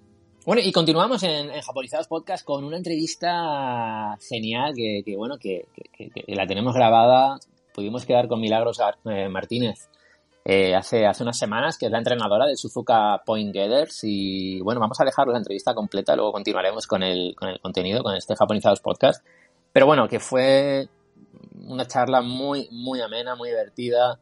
Es, eh, es una pasada de, de persona y, y ha logrado algo que es muy importante que para ella, que fue llegar a Japón y ser la primera mujer entrenadora de un equipo masculino de fútbol en Japón. O sea, algo increíble, nada. increíble.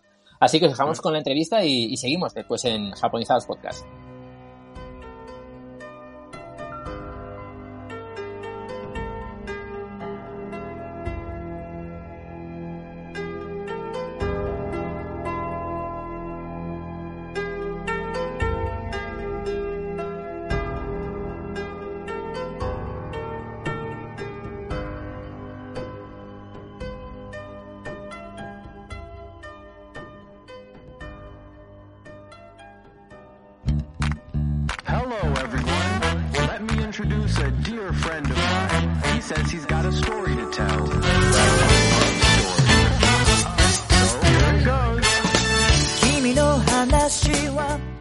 Seguimos en Japonizados Podcast con una entrevista que, va a ser muy interesante porque vamos a hablar con eh, Milagros Martínez. Diréis, ¿quién es?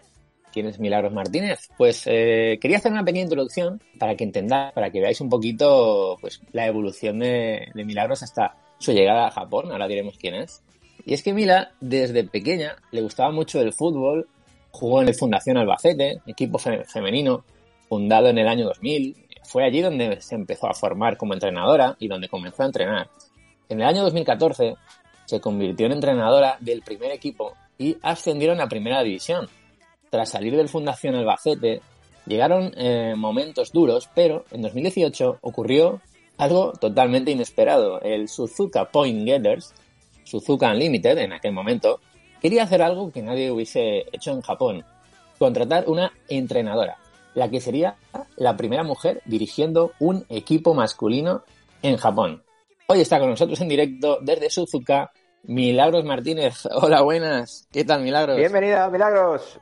Muy buenas, Milagros, ¿qué tal? ¿Qué tal, chicos? ¿Cómo estáis? Muchas gracias.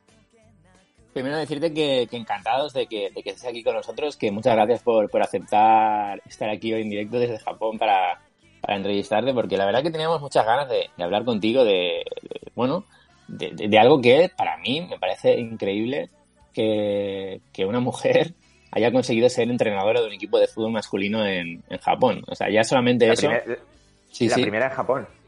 Sí, sí, sí. Solamente eso me parece muy fuerte porque Japón, pues es Japón y, y- y es algo que es muy complicado de, de lograr, de lograr. O sea, yo, sí, mi más sin- sincera enhorabuena por, por lograr algo así. No sé cómo te sientes, ahora te, haremos unas preguntitas, pero ya llevas ahí un tiempo. Sí, bueno, ya llevamos aquí un tiempo. Nada, agradeceros a vosotros que, que queréis hablar conmigo, que bueno, ya llevamos muchos meses aquí y la verdad es que se echa de menos la familia, hablar con gente y, y una entrevista así distendida como, como una Mm. charla con, con vosotros, pues la verdad es que se agradece mucho. Y un domingo así como, como el que nos ha tocado hoy, pues mira, Eh. ideal. Sí, sí. Oye, hace poquito, ¿has jugado algún partido hace poquito? No, no estoy al tanto de- del calendario. Sí, esta semana, esta semana hemos tenido, con el tema del corona se ha eh, alterado un poco la liga. Claro. Esta semana hemos tenido descanso, pero sí que llevamos eh, ocho partidos de, de liga. Han acortado la liga a la mitad y llevamos eh, ocho partidos, eh, nos quedan siete. Ujú. Eh, también jugamos Copa Emperador, eh, pero bueno, nos eliminaron, ganamos la, la Copa de la Prefectura, pero en la Ujú. siguiente ronda, que ya era la oficial, pues nos, nos eliminaron. Pero nada, bueno, una experiencia muy, muy chula y, y bueno, la pena no poder haber jugado con, con equipos de primera, ¿no? Que pasando la primera ronda, pues siempre tocaba un equipo de primera a los de nuestra categoría. Pero bueno, este año ha tenido que ser así y, y no nos ha tocado esa suerte. Pero bueno, muy contenta. La verdad es que se está haciendo el año largo. Desde enero eh, que vine sin, sin tener ninguna visita, sin poder ir a España ningún Claro. día, pues se está haciendo bastante largo, pero bueno, se lleva bien. Claro, porque ahora, ahora mismo, si, si con la situación que hay, ¿podrías volver a España y volver a Japón con algún tipo de trabajo? ¿Cómo está tu Igual situación? por trabajo sí, ¿no? Ahora Mm. sí, ahora sí podría, Sí, ahora sí podría, tendría que hacer, eh, bueno, pues 15 días de cuarentena, llevar Claro. PCR negativo y todo esto, Claro, claro. pero se ha hecho a partir del 1 de octubre, antes no podíamos. Entonces, claro, cuando Mm. empezó todo esto nos dijeron que se eh, aplazaba la liga el 18 de julio, estábamos en marzo. Entonces, claro, yo lo primero que pensé es, bueno, me voy a España, ¿no? Eh, Claro. pero Claro. sí, pero eh, luego fríamente eh, dije, igual Milán no vas a poder volver, entonces eh, va a ser un follón, mis padres también son mayores y, y ahí había un poco de riesgo, entonces, Mm. bueno, pues al final dije, venga, pues esto hay que pasarlo como se pueda y, bueno, ha sido meses duros, ¿eh? no te lo voy a negar porque eh, el japonés, pues es quizá mi tendón de Aquiles, o sea, no, Mm. aparte de que no tengo tiempo, eh, es muy difícil y tampoco, con- como tengo intérprete, no es algo que, que me ponga ello a todas horas. Entonces, Mm. claro, no, no tengo posibilidad de relacionarme con, con casi nadie. Claro. Eh, entonces, bueno, al final los días se hacen muy largos. Yo, como les digo a toda la gente que conozco, eh, vosotros veis lo chulo, ¿no? Cuando me voy a Kioto y hago Exacto. fotos súper chulas o, ganamos un partido y, y lo habéis visto por la tele y está guay, pero luego hay muchas horas, muchas horas sola, llegar a casa a las 5 de la tarde, que ya es de noche aquí en invierno, y hasta el día siguiente no poder hablar prácticamente con nadie. Entonces es muy, muy complicado. Lo que pasa es que, bueno, pues al final vas persiguiendo un sueño. En España las cosas están muy complicadas en el mundo del fútbol y más si eres mujer. Entonces, Claro. bueno, pues esta oportunidad al final había que, que aprovecharla y, hombre, contenta estoy, pero, pero es duro, es duro. Está siendo Mira, duro, yo tengo sí, una sí. curiosidad. Tengo una curiosidad porque si ya el idioma es complicado, cuando tú quieres transmitir ciertas instrucciones o ciertas pautas al equipo, eh, ves que el intérprete, es decir, eh, que se transmiten bien, es tú, tú- tú luego lo ves reflejado como, como te gustaría. Eso, Bueno, es al buena, ¿eh? principio no. Al principio, además, os- eh, si queréis os cuento una anécdota que, Claro, que me claro. pasó nada más llegar. Eh, me parece que era el segundo o tercer partido de liga.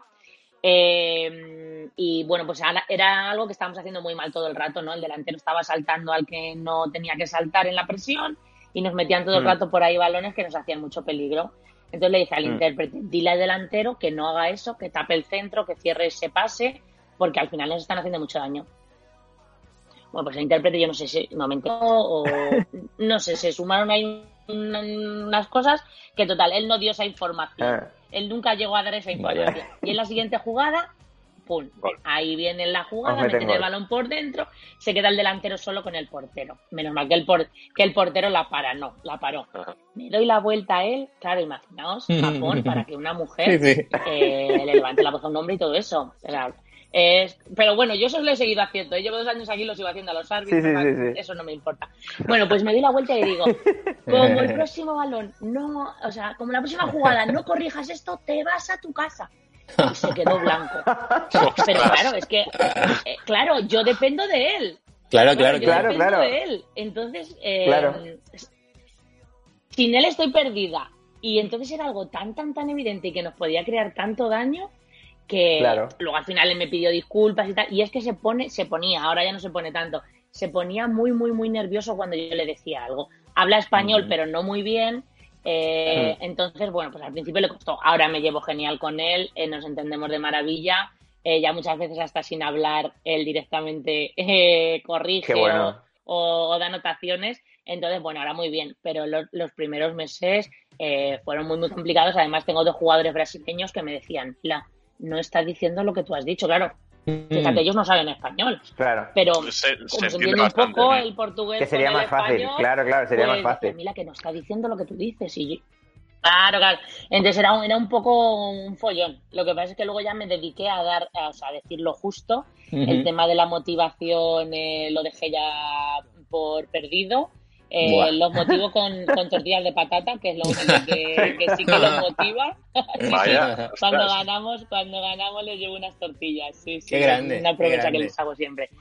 Y bueno, el tema eso del mensaje, de la motivación y tal, eh, cuesta, cuesta. Eso sí que no, no les llega, eso no les llega. Claro, el tema de, de dar charlas en el vestuario antes y en el descanso, ¿no? Claro. Claro, claro, eso es. Eso es complicado. Oye, qué, qué, qué bueno esto. Sí, claro, sí. yo me ¿Y hay preparaba alguna- ahí unas charlas, Claro. me pre- eso, me preparaba así un poco unas charlas de, bueno, pues vamos a intentar, yo que sé, un equipo que, que es muy fuerte, Honda, ¿no? Que, que Honda es el patrocinador principal del equipo, lleva el nombre y todo de, de Mm. Honda. Eh, vamos, Mm. vamos a motivarlos a los chicos que este partido es súper... Porque si le ganas a Honda es como si ganaras a un equipo de primera división. Eh, sí. Pero nada, es que no les llega, es que no, no, ese sentimiento de, de orgullo, de, de pertenencia al club, de eso ellos no lo tienen. Entonces ahí es ya lo di por perdido. Porque es- también es un, un poco parecido, al menos la, la sensación que he tenido yo cuando he visto partidos de fútbol japonés, es que lo, lo que es, que también viene un poco asociado a, a la forma de ser de ellos, que lo que es la improvisación, digamos, por decirlo así, eh, no lo llevan muy bien, ¿no? ¿No? Es decir, ellos tienen su Mm. instrucción de tú eres delantero, tienes que atacar por aquí, eh, pero el- no sé, llegado el momento de que ves una jugada, oye, pues si en vez de atacar por aquí me, me cruzo con este y creo un hueco en la defensa, eso, eso no les sigue costando tanto. Les cuesta, les cuesta mucho. Claro. Les cuesta mucho eh, adaptarse. Eh, ellos creen que, que son mate- que el fútbol son matemáticas. Yo solo, Exacto. el ejemplo que les pongo es ese. Y digo, chicos, al final, eh, tú, o sea, no va a haber nunca una situación en la que siempre llevemos ventaja, porque ellos me dicen, es que aquí en esta situación, ¿qué hago? Digo, pero Hmm. tú sabes que el defensa va a hacer siempre esto, por ejemplo, o, o va a hacer lo otro. Ah, claro, es, y si hace lo otro, ¿qué hago? Pero bueno, tenemos Exacto. que ver qué situación de partido es, si vamos ganando, si vamos perdiendo, en qué zona del campo, si tengo ayudar de los compañeros, si no. No sé, es que hay tantas variantes en un campo de fútbol, 11 contra 11, el público, si llueve, yo qué sé, hay mil variantes. Entonces ellos eso al principio lo llevaban fatal y aún ahora les sigue costando a algunos eh, entender las cosas, pero sí que es verdad que ya se han ido un poco adaptando a eso de que eh, coja y cambie el sistema en mitad del partido porque vea que algo no está bien, Mm. eh, como, como al final funciona, como sí que al final le sacamos a esos rendimientos, pues lo, lo aceptan bien y al principio aunque les costaba, ahora ya lo, lo van, lo van haciendo y, y la verdad es que lo entienden muy bien. Pero por ejemplo, este año hemos tenido 14 jugadores nuevos y no veas, ¿eh? Madre Guau. mía. Madre mía. Eh, fíjate que llevamos ahora 132 entrenamientos. Ahora llevamos 132 entrenamientos para 8 partidos de liga. Atención al dato. Y hay algunos que no se enteran todavía de, de muchas cosas. Madre mía. Madre mía. Es que, es que sí, sí. Es que y lo bueno, lo bueno de los japoneses, en el, bueno, en el fútbol eh, y en la vida también, ¿no? Es que son muy, muy disciplinados, hacen lo que les dices, pero es lo que comentáis, ¿no? Que si les sacas de ahí en algún momento, pero es como en el día a día en Japón. eh, tenemos Claro. varias historias que hemos vivido que dices, ostras, si sacas al japonés Yo de lo que está haciendo, boom, no sabe qué Sí. hacer. No sé si os acordáis, en el Mundial 2018, cuando Mm. Japón la lió parda y Mm. se puso 0-2 contra Bélgica, Oh, sí, sí. Vaya. Sí, sí, sí. Y además- todos, jugando bien. Sí, sí, todos asustados, ellos y nosotros, como diciendo, ¡ostras! La que hemos, hemos liado. claro, y yo, yo me los imagino asomados ahí al abismo, como diciendo, ¿y ahora Sí. qué hacemos? O sea, Sí, sí. ¿Cómo, cómo jugamos ahora, no? claro, yo creo que eso fue Claro. un poco también lo que, lo, lo que sí, pasó, es que que, ellos que cuando, les remontaron. cuando yo llegué, claro, Mm. es que ellos tienden a cuando están, o sea, han hecho algo bien, es como esto ya lo tengo que conservar como sea, pero Sí. dejan de hacer lo que ya estaban haciendo bien y ese es un Mm. problema. Entonces Claro. eh, se olvidan de lo que estaban haciendo bien para hacer algo que no dominan tanto. Y es ahí Claro. donde tienen los problemas. Qué curioso, ¿eh? Sí, sí, sí. Sí, sí. Oye, Mila, y... Sí, sí, es curioso. Pero como tú dices, disciplinados A tope, eh, sí. a tope y lo que les digas, ellos van a, van a ir a muerte. Lo que pasa es que hay yo intento muchas veces que entiendan el porqué de las cosas, para claro. que luego si hay una situación similar no tengamos que estar todo el rato pues eh, corrigiendo y todo eso. y hay, hay una Pero cosa se nota, que... se, se nota, se, se nota, se nota la progresión del fútbol japonés, lenta pero muy segura. O sea, poco a poco. Y hay una cosa, Mila, que, que, que te quiero preguntar para Sí, ver sí si- que se si- nota. Sí. Nada, nada, que hubo un, un año en el que en el que yo pude ir con, bueno, mi tío siempre ha estado relacionado con el mundo del fútbol y, yo le acompañé, él fue como entrenador allí a Japón a, una experiencia de, de, una semana, unos 10 días, para entrenar a tres clubes eh, japoneses, tres escuelas de, de, de allí de, de Japón. Entonces él, yo lo que veía, que se medio indignaba con, con los chavales, era que los, que los chicos no estaban como eh, como medio trotando, o sea, cuando están quietos, que están esperando el balón, que tienes que estar muy vivo para poder salir a la derecha, salir a la izquierda, eh, ir a por un defensa, ir a robar el balón. Estaban como muy fríos todos, ¿no? Y él se indignaba de, por qué estaban tan tranquilos en una situación en la que no debería ser así, ¿no? De que tenías que estar muy a tope para la siguiente acción. Eh, ¿Eso, eso sigue ocurriendo? ¿Eso tú lo notas en, en tus jugadores? Sí, a No ver, si- eh, yo, por ejemplo, a mis jugadores no, porque, claro, ellos ya vienen, yo tengo jugadores, por ejemplo, que han sido internacionales con Japón sub-20, que vienen de primera división algunos, entonces, claro, el nivel Claro, es bastante claro. alto. Pero sí que he podido ir a entrenar a academias, eh, alguna masterclass y todo eso, y sí que pasa lo que tú dices. Eh, aquí están acostumbrados a un entrenamiento analítico en el que el entrenador les dice ABC eh, y es ABC, no hay más, Claro. no piensan, si se equivocan se llevan bronca. Eh, entonces, luego eso, claro, se traslada al campo. Entonces, Claro, en claro. el campo hay un miedo al error, hay un miedo a Mm. intentarlo increíble, eh, y entonces están solo eh, con las indicaciones que el entrenador les diga.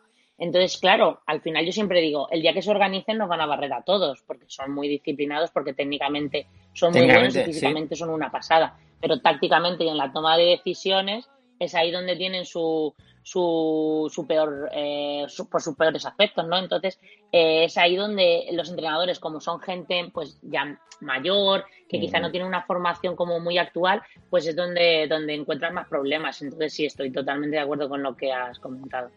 Mira, yo estoy viendo aquí las preguntas que tengo preparadas y aún no he hecho ninguna, porque se, se me van ocurriendo otras. Como por ejemplo, no sé si... Mira, yo hay una cosa que siempre cuando veo fútbol de la liga japonesa, desde el principio que, que lo he estado viendo, me llama mucho la atención. Y es el nivel de los porteros. En la liga donde, Ay, sí, está, sí. donde está el Suzuka Point Getters, que es en algo así, no sé si me equivoco, como la segunda B en España, una cuarta categoría en, en Japón. ¿Cómo es el nivel de Sí, los más o porteros? menos. Ujú. Bueno, pues mira, yo con decirte que el año pasado me traje uno de España, con eso ya Vale. te-. Vale, vale. Ay, ay, A ver, no son, a- es que no encuentras un portero completo, ¿vale? Encuentras Mm. porteros que, que, bueno, con los pies van muy bien. Tengo uno que perfectamente puede ser jugador. Eh, pero luego el resto, por ejemplo, centros laterales, que aquí hay muchísimos, acciones a balón parado, que hay muchísimas, pues eh, no sale nunca, no se atreve. Luego tengo Eso otro es. que el uno contra uno va muy bien, pero el resto de cosas pues lo hacen mal. Entonces, Mm. claro, entonces es difícil encontrar un poco... Lo que pasa es que yo creo que el, el problema también de aquí es que hasta después de la universidad no llegan a competir a nivel senior. Entonces, claro, estamos hablando de chicos de 22 años. En España con Claro. 22 años, eh, como no hayas empezado a jugar en segunda vez, tienes complicadísimo ya Sí, llegar a vivir del fútbol. Sí. Sí. Entonces, claro, esos chicos no han llegado a competir a nivel senior con ningún equipo, a menos que sea un amistoso. Y a menos que sean muy, muy, muy buenos, que ya vayan a profesional, eh, la mayoría vienen a, a la categoría donde estamos nosotros o una más abajo. Entonces, claro, ahí hay muchos chicos que, que se pierden por el camino porque no, no llegan a, o sea, pasan muchos años sin competir realmente. Oye, ¿y cómo, eh, cómo es el momento en el mo- eh, a nivel interior tuyo de, de que de repente te dicen, oye, mira que creo que te llamó Yuriko, no sé si me equivoco, Yuriko Saeki, que fue coordinadora del fútbol femenino del, Villa- del Villarreal, Yuri. y te dice, oye, que si te vienes a Japón, al Suzuka, ¿cómo te quedas?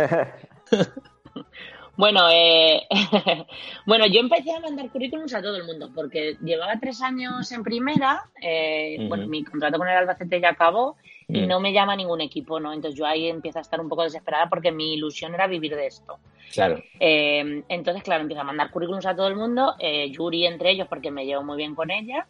eh, y me llama un día y me dice, oye, mira, hay un equipo japonés que está buscando una entrenadora. No me digas por qué, pero es un Mm. equipo que tiene, que va a competir en una liga que es bastante importante ahí en Japón, que hay bastante nivel en la liga, eh, las condiciones creo que son buenas. Si te interesa, les digo, les doy tu contacto. Eso fue. Dije, venga, pues sí, tampoco perdemos nada. Me acuerdo que esto fue un 22 de diciembre. Ujú. El 22 de diciembre me escribe Yoshida-san, que es nuestro presidente. Empezamos a hablar por email y el 30 de diciembre me dicen que, que quieren contar conmigo. Y 30 yo estaba de de comida con unos amigos. Ujú.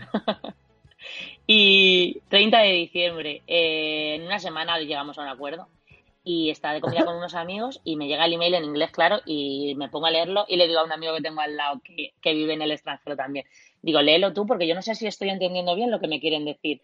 Y ya dice él, él todo tranquilo. Sí, que quieren que te vayas a Japón.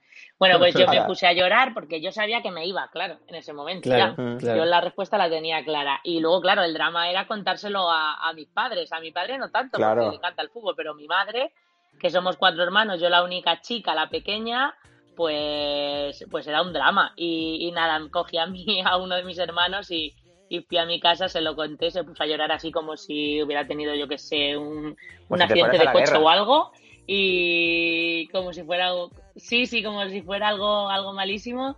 Y, y nada, y ahora sabes qué me dice, que no me vuelva, que me quede aquí todos los Claro. años que pueda, Claro. que estoy aquí muy bien, que, que no tengo que volver a España, que aquí se está genial, que todo muy seguro, así que fíjate. Eso sí, La sí, vida. sí. Sí, ahora mismo allí, además, es un lugar muy tranquilo, ¿no? Comparado con otras grandes zonas de Japón, como puede ser Osaka, como puede Pues ser ya Tokio. demasiado, tranquilo. Claro, demasiado, ¿verdad? Sí, muy, demasiado tranquilo, sí. Bueno, la ciudad tiene 200.000 habitantes, que en realidad no son tan pocos.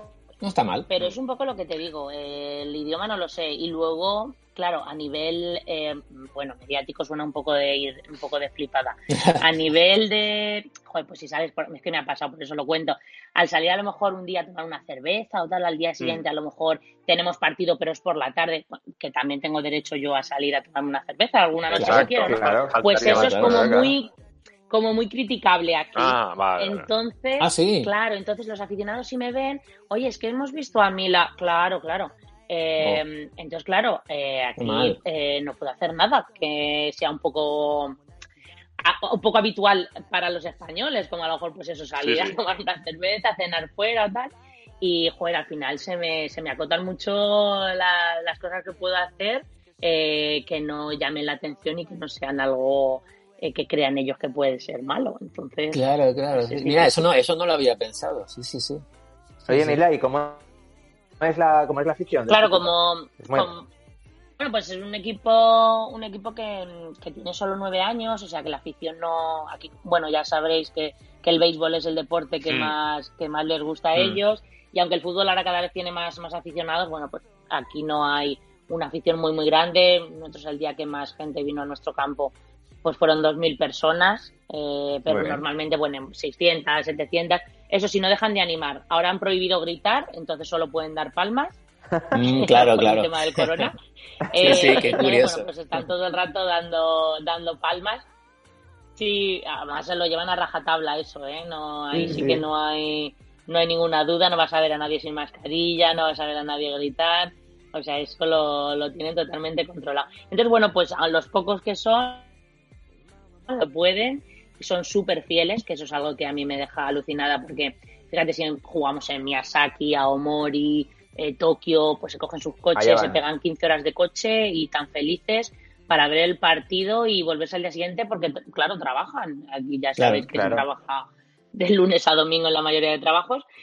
Y, y nada, ellos eh, súper felices y bueno, yo siempre intento tener con ellos algún detalle cuando vamos fuera, bueno, algún detalle, pues acercarme a ellos, hablarles, preguntarles Mm. cómo ha ido el viaje y tal.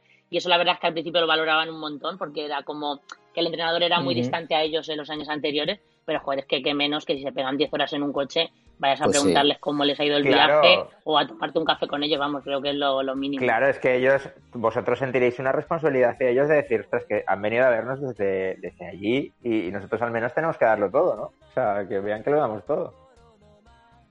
Claro, claro, eso muchas veces se lo intenta decir a los jugadores en plan con el este de la motivación y demás, y no les llega. Y yo me quedo alucinado, digo, "Joder, hay gente que, que los ahorros que, bueno, no sé lo que ganarán tampoco, me meto en eso, pero Mm. pues, los viajes son muy caros en Japón. Eh, Sí. Aunque vayas Mm. en coche, los peajes sabéis que son muy caros, o si van en Shinkansen y demás. Sí, sí. Y, joder, qué mínimo que, por lo menos entregarse ahí.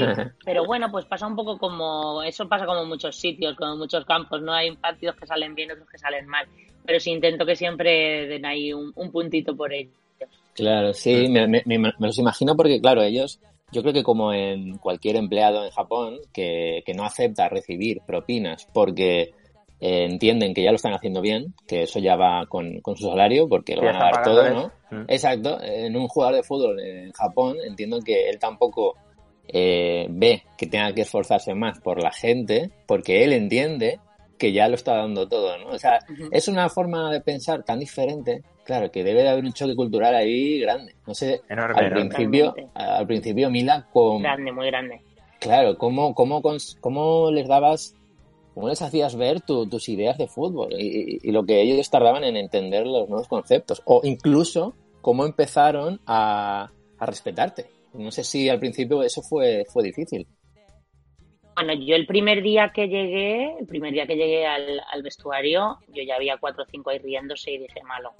Claro. me va a costar más de lo que pensaba. A mí todo el mundo me había pintado Japón como que iba a llegar ahí, iba a ser súper fácil todo y el primer día ya me encuentro esto. Pero sí que es verdad que me informé bastante, eh, intenté un poco investigar eh, pues cómo eran los entrenadores allí, si yo iba a Mm. ser algo parecido o no, cómo jugaban ellos antes y cómo iba a querer yo jugar. Entonces era totalmente contrario a todo. Claro. Y dije, bueno, pues aquí es donde tengo yo mi, mi baja.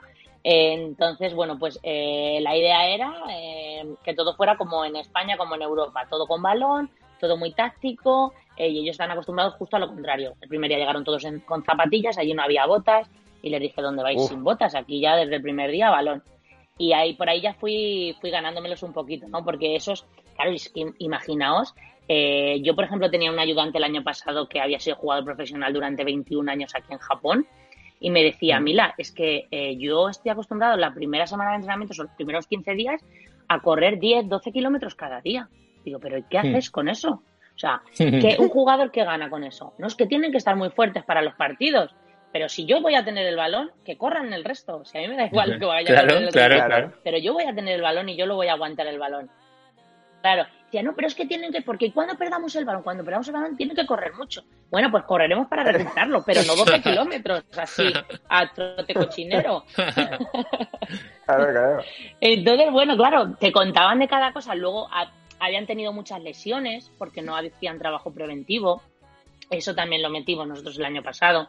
Y la verdad es que mejoramos bastante, un 35% casi mejoramos en, lesiones en, comparación con el año anterior. Entonces, bueno, pues fui un poco ganándomelos por ahí. Y luego también les enseñé muchos vídeos de la Liga Española que, que les gusta mogollón. Y entonces ahí por ahí también, para mí es mucho más fácil no tener que, que, eh, todo el rato explicarles eh, que con la imagen ya lo ven, pues es más fácil, eh, pues oye, pues mira, ¿cómo nos vamos a organizar en defensa o en ataque? O cómo vamos a hacer la presión y tal. Entonces para ellos es mucho más visual, más entretenido también y, ahí lo, lo aprenden fácil.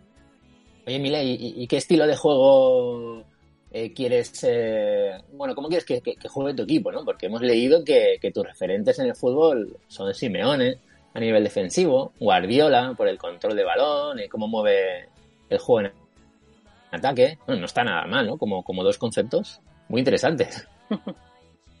Sí, bueno, claro, el, el año pasado es que, eh, bueno, en ataque muy bien, fuimos el tercer equipo que más goles metió, tuvimos al Pichichi de la liga en nuestro equipo, o sea, Vale. muy bien a nivel ofensivo, Eh, pero a nivel defensivo éramos un cuadro. Entonces este año, pues me, me- la- el objetivo era que defensivamente teníamos que mejorar mucho. Y sí que es verdad que nos ha costado al principio arrancar. En los primeros eh, cuatro partidos perdimos tres y, mm, y empatamos uno. Pero ahora los siguientes cuatro hemos ganado tres y hemos empatado uno. Entonces, eh, ahora ya solo en los últimos eh, cuatro partidos hemos encajado dos goles. El equipo ha mejorado bastante en, en defensa y en ataque. Y un poquito es eso, ¿no? Que llevemos el control del partido, que no se vuelva un partido loco, porque aquí el- los partidos son todo el rato box to box, de transiciones, ahí no controla nadie nada. Entonces es una locura. Es Entonces yo mi idea un poco era justo lo contrario, ¿no? Intentar tener un poco el control, quitarle el balón al rival y, y bueno, pues lo van entendiendo, ya como, como os he contado es un poco complicado a veces, Ujú. pero bueno, yo creo que para ellos es también divertido porque cada semana es algo nuevo, eh, si viene un rival pues intentamos adaptarnos para, para potenciar nuestras virtudes, entonces bueno, es como un reto cada semana, ¿no? Y aunque también tengo que decir que hay veces que he dicho, Buah, tiro la toalla, eh, jugamos siempre igual, llega el lunes y ya estoy pensando otra vez, bueno, pues esta semana hacemos esto, que seguro que no nos pillan y tal. Así que bueno, cosas de entrenador. y, y- y- y una cosa, ¿qué sabías de Japón antes de, de to- de toda esta historia? ¿Conocías Japón? ¿Habías ido alguna vez? ¿Te habías planteado ir a Japón como, como turista? No había venido nunca. Yo me imagino que vosotros seréis, eh, bueno, súper aficionados de Japón y, y Sí. a mí no me había llamado la atención nunca. No quiero que os lo toméis a mal. No, No, no, no, tranquila. Pero era algo que, que sí que es verdad que, que me, me gustan mucho, pues, por ejemplo, eh, los países del norte, eh, todo lo que sea montaña y todo eso me encanta, ¿no? Pero Japón nunca me había llamado la atención y tan lejos y tal. Y bueno, cuando ya me dijeron que, que sí que querían contar conmigo, eso me puse a, a investigar y la verdad es que tengo que reconocer que es un país eh, increíble, que hay muchas cosas que no, que no me gustan, pero bueno, como me pasaría en cualquier otro país, Mm, pues mm. cosas eh, culturales, sobre todo, pues, Mm. por ejemplo, pues como la, la mujer, bueno, pues se conforma bastante con, con el papel que le da la sociedad y todo Sí. eso. Eh, pero bueno, luego hay muchísimas cosas que me encantan. eh, La cultura es una pasada, eh, la comida, eh, las ciudades, todo. Es que no tengo mucha queja. Sí, y además, y- Mila, eh. Mila, tú llegando allí y, y entrenando a un equipo masculino y demás, también puedes estar inspirando, sin saberlo, a una niña que, que le gustaría también dedicarse a ello. Por ejemplo, puedes estar abriendo una puerta. ahí. Sí, sí, sí, es verdad. Sí, un poco, bueno, la idea cuando yo llegué y las charlas que hemos ido un poco dando en, en universidades y eso, un poco era la idea, ¿no? Que, que las mujeres o las chicas también vieran, eh, pues un poco otra vía, ¿no? Otro, un trabajo que, porque hay muchas chicas que se dedican al, al fútbol. Mira, sin, sin ir más lejos, esta semana hemos tenido una chica en los entrenamientos que ha venido eh, porque está estudiando en una universidad de- muy prestigiosa de aquí de Japón y ella quiere ser eh, utillera. Así, Ah, mira. tal cual. Curioso. Y le dije, pero ¿por qué utillera, no? Dice, bueno, me gusta, dice, me gusta mucho ir con los equipos. En la universidad eran 300 jugadores y me encargaba yo de todo, del agua, de los petos, del material. Ah, y digo, no me lo puedo creer, tú sola para 300. Dice, Madre sí, sí, claro, aquí con 30 estaba la tía en su salsa porque se manejaba con una soltura que no veas. ¿Qué Y yo le decía, pero ¿y no quieres aspirar un poquito, yo que sé, ser jefa de manager team, ¿no? Que, que organizas los viajes, eh, un poco te Sí. encargas de ayudar a los jugadores cuando llegan, buscar, ayudarles a buscar piso, tal, no sé, algo un poco más.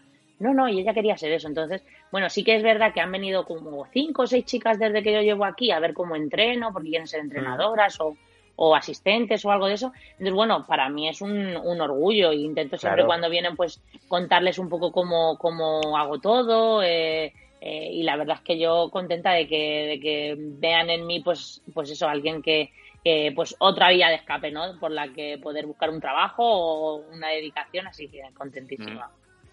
Y Claro, romper eso- esas barreras, y romper Sí, esas barreras, ¿no? Sí, sí, sí, sí. Claro, claro, país. porque muchas llegan y dicen, es que claro, eh, me voy a- quiero poner a trabajar ya porque en tres o cuatro años me quiero casar y ya. Y digo, ¿y ya qué? Es que si Sí, te casas no puedes hacer más cosas. Es verdad. Y Claro, ya no, se ya. queda ahí como... Pero incluso las mujeres de mis jugadores, algunas trabajan, pero otras no trabajan. Y yo les digo a mis jugadores, ¿y vosotros os, os sentís tan a gusto cuando llegáis a casa y tenéis todo hecho y vuestra mujer ahí? Y sí, dicen, bueno, pues no pasa nada, si es que es lo, lo- pues, lo que Lo estamos acostumbrados siempre, a ver, ¿no? Sí, sí. Claro, Claro. y llegan y la comida tiene que ser lo que ellos quieren y, y a mí esas cosas cuando me las cuentan, digo, me, No, no, no. Te hierve la sangre. Te hierve la sangre. Sí, sí, un poco sí, pero claro, es que ellas también, como digo siempre, la cultura es un problema, pero es que ellas son Claro. muy conformistas también, porque la que Claro. quiere, eh, pues puede tener eh, otro trabajo o vivir una vida diferente, ¿no? Pero es que no muchas quieren.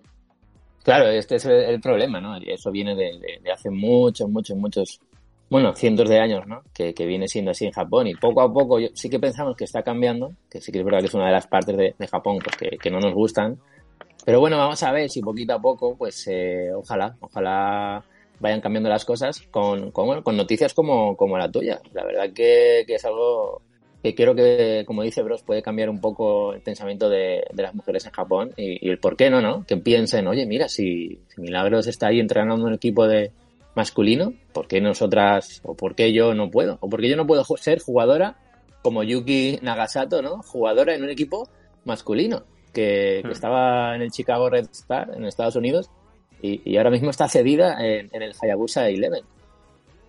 Una mujer jugando en un equipo de, de hombres, que me parece además es una, una jugadora muy, muy buena y muy, Sí, sí. muy famosa aquí en, en, en Japón. Y hace poquito salió un rondo de, que está haciendo con, con el equipo de. Su hermano sí? juega ahí, con el equipo Ujú. donde está también su hermano.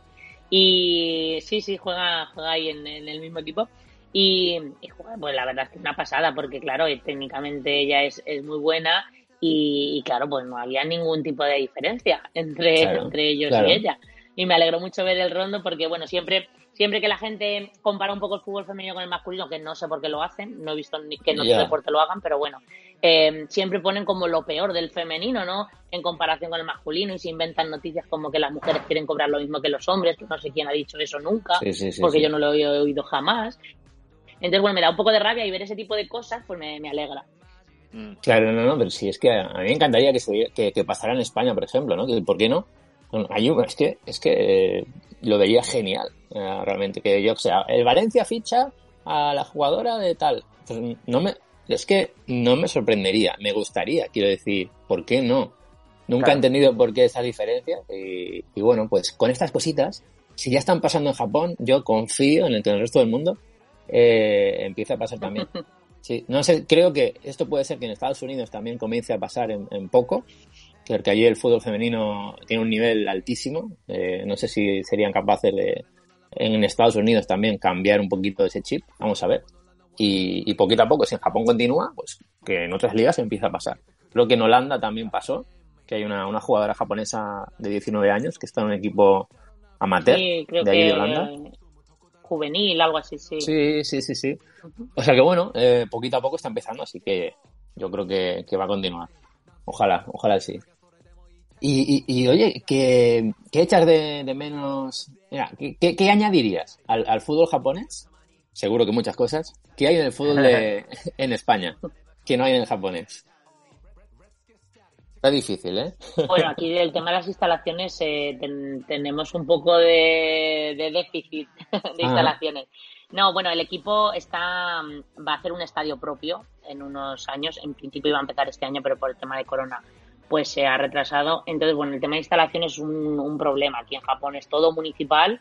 Eh, cuando hay un puente o hay eh, semana de competiciones es imposible entrenar en algún lado.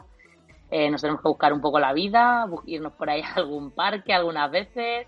¿Ah, sí? Eh, pero bueno, el tema de instalaciones es un, un poco un poco más difícil, sí. Y luego el tema de, de encontrar gente preparada, ¿no? Para, para que esté en tu cuerpo técnico. Yo ahora mismo tengo un asistente español, eh, que bueno, él sí que está, está muy preparado y, y Mm. bueno, por, por, por ahí eh, muy bien, pero para buscar, eh, em, cuando antes hemos estado buscando preparadores físicos o analistas o demás, es imposible encontrar aquí en Japón eh, ese tipo de, de perfiles. eh, o es entrenador o ya no es nada. O dice que es, pero no ha trabajado nunca de eso, que Vaya. eso también se encuentra mucho, el que dice que es, pero luego no, no sabe.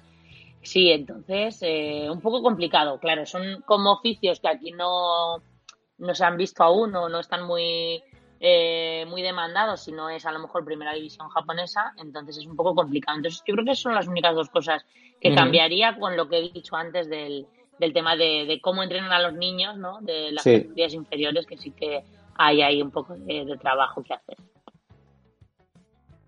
Y Japón, Japón, milagros.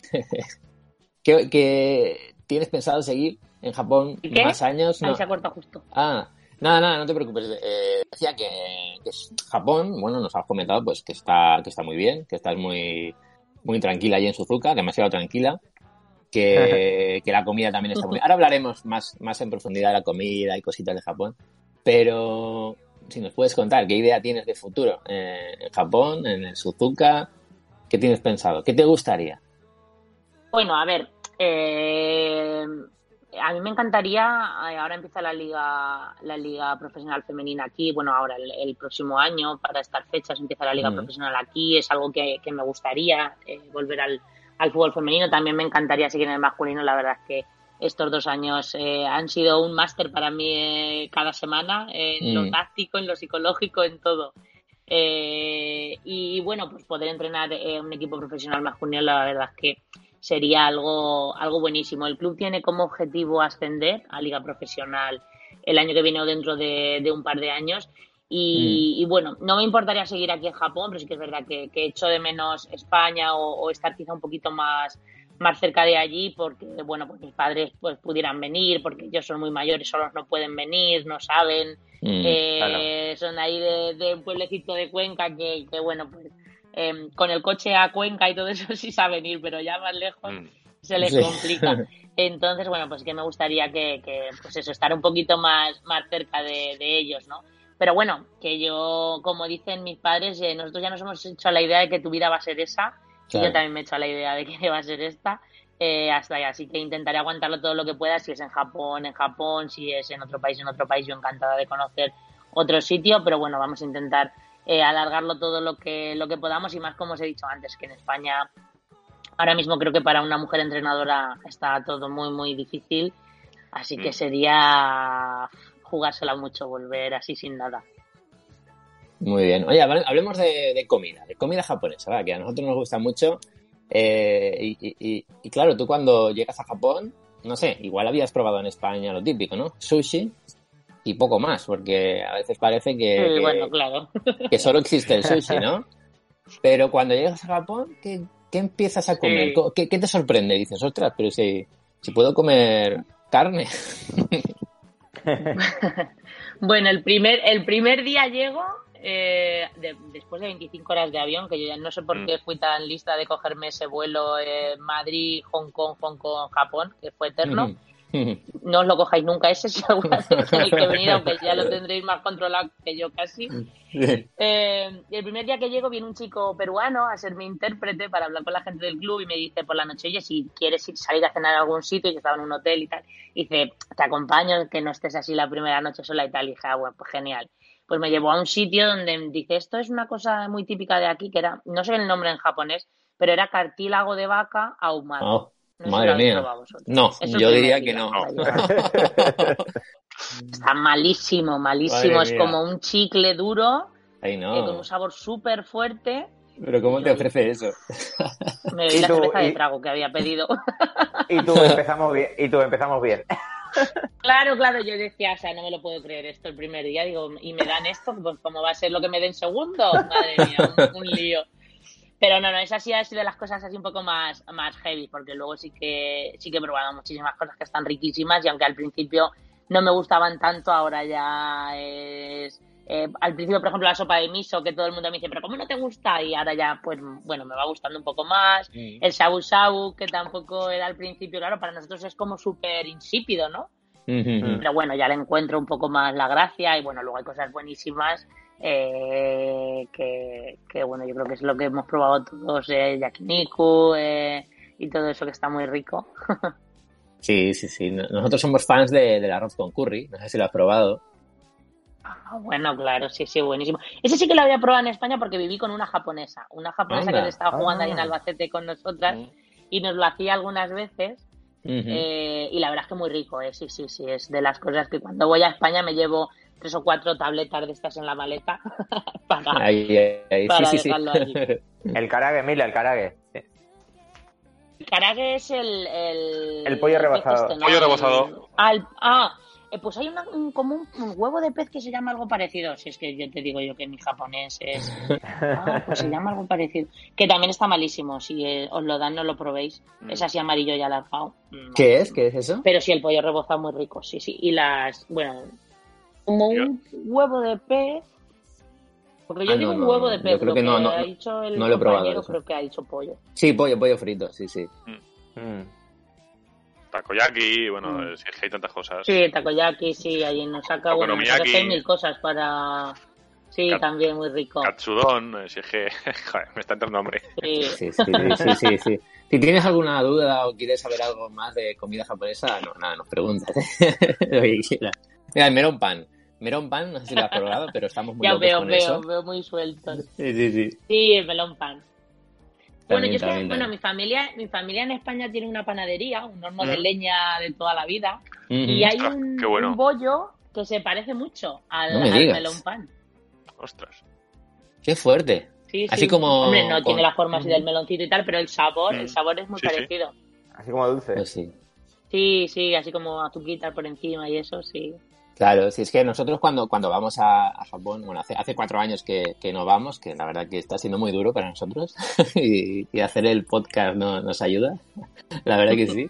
Y, y, sí, nos encanta. O sea, en- por ejemplo, en, la zona de, de Tokio, en Asakusa, hay un- una serie de hornos de que solo hacen melón pan. Y, y comerte eso recién hecho es como una fantasía. Eh, sí, sí, sí, sí. Es una pasada. Y si no, Y el- pronto se, forma- se forman unas colas, madre mía. Es verdad, es verdad. ¿Y, y los convini? ¿qué, ¿Qué opinas de los convini? Los restaurantes, hay los restaurantes, las tiendas de, de 24 horas. Bueno, sorprendentes. Al principio todo el mundo me lo decía, bueno, si tienes algún problema en el convini hay de todo, tal. Eh, Bueno, al principio te salvan un poco la vida, pero yo intento ir eh, no mucho porque, bueno, pues mira, ahora que he quedado para tomar un- unas amigas unas cervezas online, pues he bajado al, al convini Ah, muy bien. los botes de cerveza, pero eh, sí que es verdad que el tema del, de la comida y todo eso, yo es que soy muy de cocinarme en casa, entonces Mm. no, Ah, no suelo coger mucho de allí, pero sí que es verdad que te salvan de, de bastantes apuros. Sí, se sorprende mucho aquí en Japón cuando eh, me dicen, ¿pero cocinas? Digo, sí, sí, claro, claro que cocino. Eh, pero para comer y para cenar, digo, sí, claro. Ah, Como se suele hacer, Exacto. Sí, comer sí, y cenar. Oye, ¿y, qué sueles cocinarte? ¿Qué, qué sueles comprar? Es curioso esto, porque en Japón es verdad que, que como la comida, como comer fuera, es bastante económico. eh, poca gente que, que sobre todo que está trabajando todo el día. Sí, claro, mucho más que comer en casa, sí, sí. Sí, sí, sí, sí. No sé qué, qué es lo, lo que más te sueles cocinar. Pero es que hacer la, hacer la compra aquí, no sé si ha- habéis vivido aquí así temporada larga o Mm. solo de vacaciones. Ahora os entrevisto No, eh, hemos, eh, Solo ahí- ahí, vacaciones. entrevista, Solo- sí, solo sí, sí, vacaciones. entrevista no. Solo hemos estado de vacaciones. Lo máximo que hemos estado han sido 17 días, 18.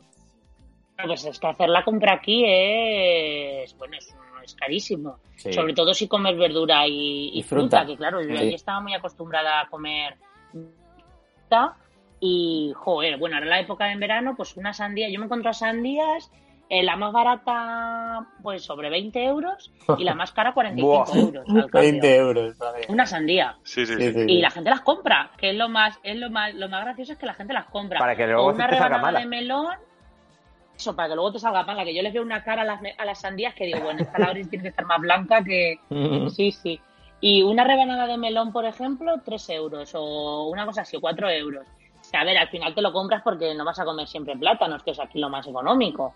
Sí. Pero eh, sí, sí, es, es bastante caro. Un tomate, un euro, eh, una manzana, tres euros y medio. Madre Al final, mía. hacer la sí. compra con fruta y verdura, bueno, muchísimo más caro que, que comer fuera. ¿Dónde va a parar? Sí, sí. Qué cosas. Sí, sí, es así, es así de caro la, la, la fruta en Japón y, y la verdad que cuando hemos ido nosotros de turismo, creo que comer fruta no vemos. O sea, No, no, diría que no. es verdad, es verdad. Y en algún hotel igual viene incluido el desayuno. Puede ser que haya un poquito ahí de fruta, pero No, nada. yo, en el, en el- yo en el último sí que comí bastante plátano, sí. Sí que me compraba ¿Qué habitualmente. Ah, pero lo, lo que el de los convini, ¿no? Que son como... Sí, sí, sí. Sí, Sí. sí, sí. Sí, sí, sí, sí. Pero sí, sí. La verdad que nos encanta. A nosotros los convini que, que te salvan de, siempre decimos, ¿no? Que te salvan de, de cualquier apuro. Eh, no, no hemos ido mucho a comprar en supermercados porque normalmente... Sí, claro, yo al principio Claro. también. Mm, Al principio eso, me salvaban, como tú dices, la, una cena o, o alguna cosa rápida, pues, pues me salvaban. Pero es que al final, como cuando jugamos fuera en el autobús y todo eso, también nos dan eh, comida esta de, de jotomotos, que también me imagino que habréis habréis sido alguno de estos que te la preparan, está calentita, está en el momento, pero, pero es, o sea, no es tampoco muy sana. Ya, Entonces claro. al final, bueno, pues acabas un poco, un poco cansada, ¿no? De ese tipo de, de comida, pero bueno, que sí que de vez en cuando, cuando no tengo tiempo, voy y o a los supermercados, también a la comida preparada que hay muchísima, e incluso Mm. por la tarde está con un descuento a lo mejor de la mitad Sí. eh, y puedes encontrar eh, pues sushi o sashimi pues muy súper barato bueno pues ese Sí. tipo algunas veces que, que tampoco me apetece cocinar y me voy y me voy y me cojo eso sí. Oye, y, y- y sobre el japonés, sobre el idioma, a, a tus jugadores, ¿has aprendido algunas palabras clave para decirle, por ejemplo, Hayaku, para que vayan más deprisa o, o algo, alguna palabra que les digas? Sí, sí, alguna cosa de esas sí, sí. Eh, Chotonaka, cuando el equipo está muy abierto, ¿no?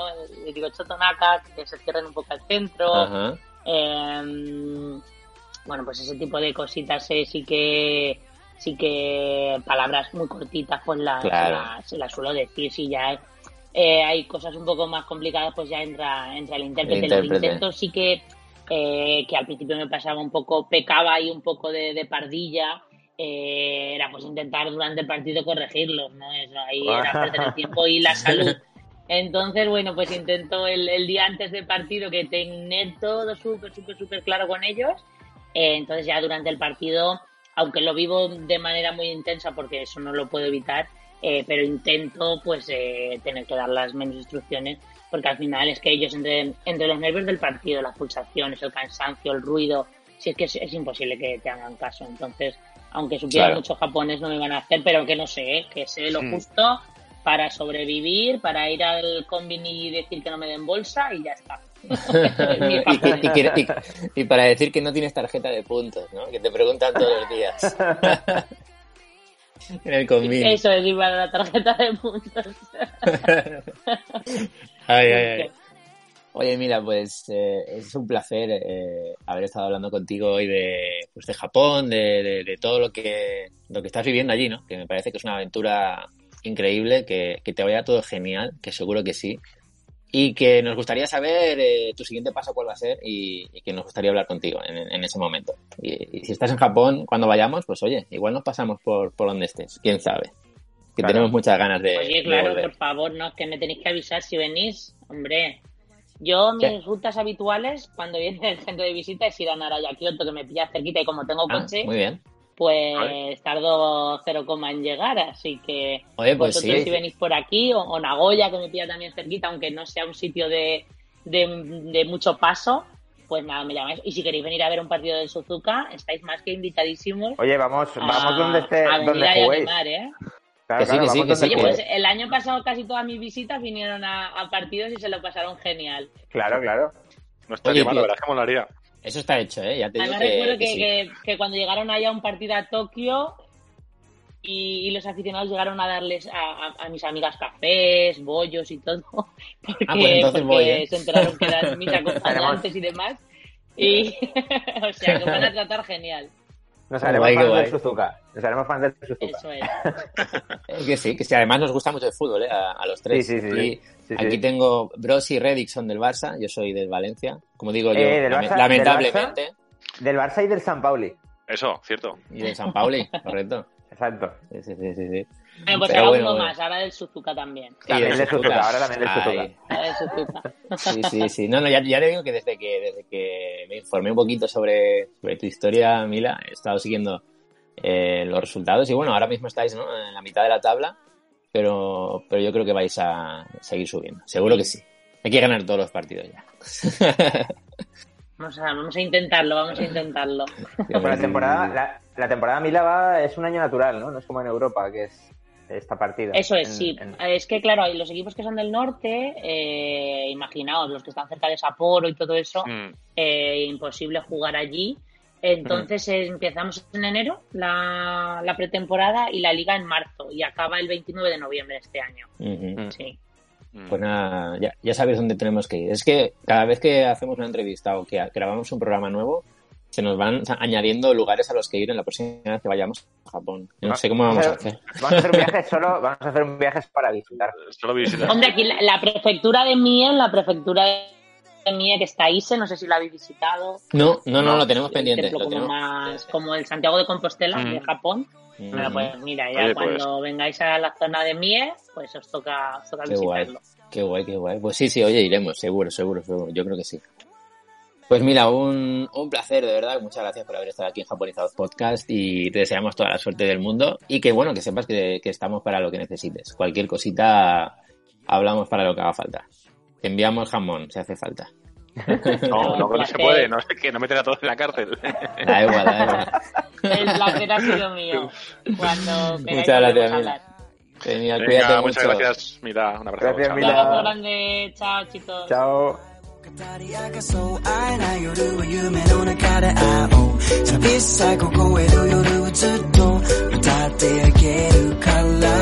語り明かそう会えない夜は夢の中で会おう寂しさ凍える夜をずっと歌ってあげるから今は雨に降られ風に負けそうだとしてもほら同じだけまた晴れる明日が来るからたとえどんな Continuamos en Japonizados Podcast y ahora vamos con lugares de Japón. Y es que David nos ha preparado pues un pequeño audio de Wakanai. Que David, nada, preséntalo y da- date paso a ti mismo. Pues nada, esta vez en lugares de Japón, eso, nos vamos a Wakanai, una zona súper recóndita al norte de Japón, y, lo hemos grabado eso de una forma un poco, un poco diferente. A ver qué, qué tal cae y a ver si gusta. Hoy en lugares de Japón vamos a hablar de un lugar diferente y poco conocido, Wakanai.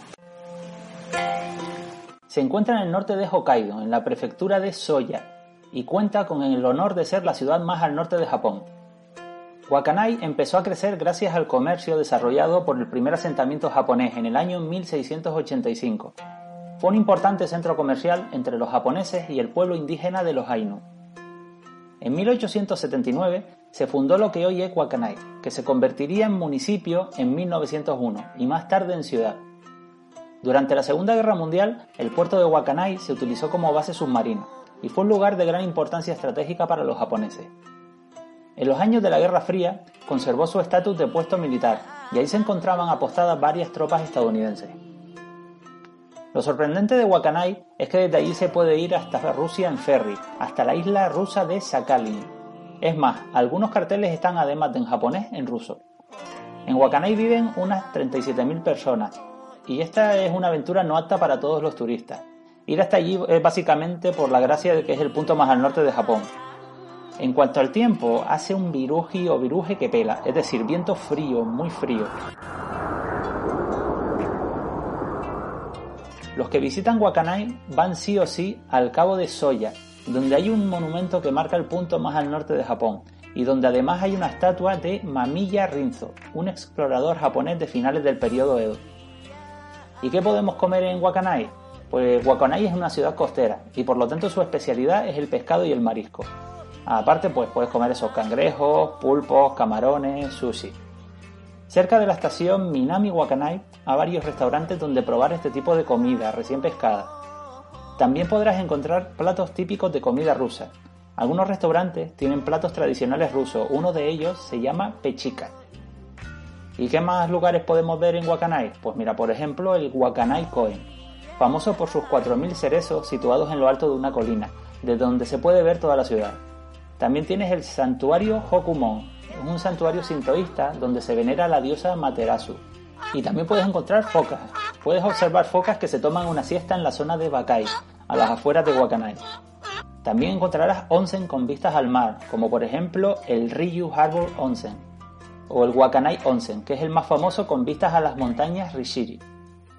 Otra cosa interesante que ver en Wakanai, pues por ejemplo el rompeolas Breakwater Dome, de unos 426 metros de longitud, formado por 70 pilares de estilo romano. En verano se suelen celebrar eventos en la zona. Otro atractivo turístico, pues por ejemplo el lago Onuma, donde hay muchos cisnes que migran desde Siberia cada año.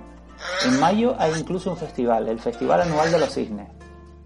Siguiendo con sitios que ver, pues tenemos el Fukuoko Ichiba, que es un mercado para comprar souvenirs, tomar un café o comer en cualquiera de sus restaurantes. También puedes practicar deportes de invierno, como por ejemplo utilizando sus estaciones de esquí en el parque, en el parque de Wakanai, o alquilar motos de nieve. También puedes echar carreras de trineo. En Wakanai se celebra la carrera de trineos de perros cada mes de febrero. O incluso practicar el curling. ¿Alguna vez habías pensado practicarlo? Y vuelvo a mencionar el clima, ya que hay que tener mucho ojito. Aquí hace mucho frío, nieve y fuertes vientos. El verano es un poco más cálido, pero sobre todo hay que tener en cuenta que la media de temperaturas en, invierno es de 2 a 12 grados O sea que bastante pelete, como decimos aquí en Canarias. ¿Y cómo puedes llegar a, a Huacanay? Pues mira, desde Sapporo en tren con el JR Limited Express Super Soya. Se tardan unas 5 horas. Y desde la ciudad de Asahikawa unas 3 horas y media. Desde Honshu lo más habitual es que uses un avión. ¿Y qué pasa si queremos darnos un salto a Rusia? Pues puedes continuar la aventura haciendo este trayecto. Puedes coger el ferry entre Wakanai y Sakhalin, conocido por los japoneses como Karafuto, en los meses de agosto a septiembre. Está a unos 40 kilómetros y en días despejados se puede ver desde el punto más al norte de Wakanai. Eso sí, el precio son unos 36.000 yenes ida y vuelta y se tardan unas 6 horas y media. Aparte te haría falta un visado de turista para entrar en Rusia. No recomendamos hacer esto a no ser que te gusten mucho las aventuras. Según hemos podido leer en la web timeout.com, al llegar allí te encontrarás con una Rusia vacía, sin oficina de turismo, sin instalaciones y sin un cajero automático cercano por si no se te ocurrió llevar rublos. Puede ser un problema. Si aún así quieres ir, puedes cambiar yenes a rublos en el Hokkaido Bank en Wakanai.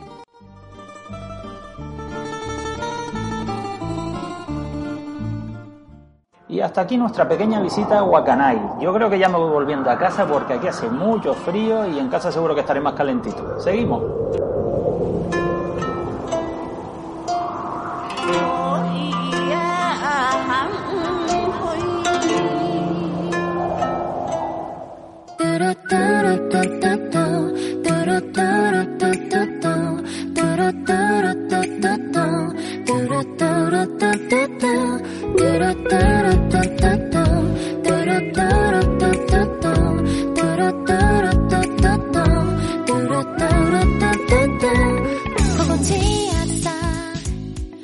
Wakanai y Tomodachis, ¿qué, ¿qué os ha parecido eh? lo, que, lo que nos ha Muy contado? fría, muy fría.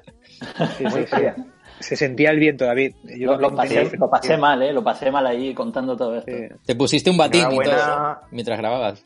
Mm, Por supuesto, Enhorabuena, la chaqueta más gorda que tenía. En- enhorabuena porque te he visto que casi casi ponías un pie en Rusia. ¿Te lo has pensado? Uf, Pero luego has regulado, ¿eh? Luego has regulado. Sí, la verdad que dan ganas de ir, ¿no? Sí, sí, sí, sí. Wakanai, Wakanai. Queríamos contar algo diferente, ¿no? De, de- en la sección lugares de Japón solemos hablar de sitios muy conocidos, ¿no? De recomendaciones para, para visitar en Japón, pero hoy, pues David nos ha preparado este, este pequeño... Pero Esto es casi una Pero no recomendación, ¿no? ¿O qué? no, no, pero, pero, pero lo que es pero, sí. pero lo que es Wakanai Claro. sí, tiene que estar guay. Eso, No sé, ya yo- después las no sé seis horas y pico en ferry, ya eso lo dejo para los más Lo- claro, Claro, claro. Lo que no recomendamos es ir a Rusia, pero exacto, como decía David, ¿no? Pues para los... Por lo menos desde, Hombre. no, pero, pero no he recomendado Rusia desde ahí. Desde ahí, Desde a sacar, ahí, a sacar. claro, ir a Rusia claro, sí. sí, Eh, a Moscú, sí. Claro, ir a Rusia sí, pero hacer esta aventura desde, desde Wakanai hasta allí, luego encontrarte, pues ese, esa zona, ¿no? Mm, Bueno, todo depende de la compañía. O sea, Hombre, claro, claro. Con quien estés. claro, claro. Claro. ¿Tú, Si te convencen y te espera una casa calentita, sí. nunca se sabe. ¿Tú qué harías, Roberto?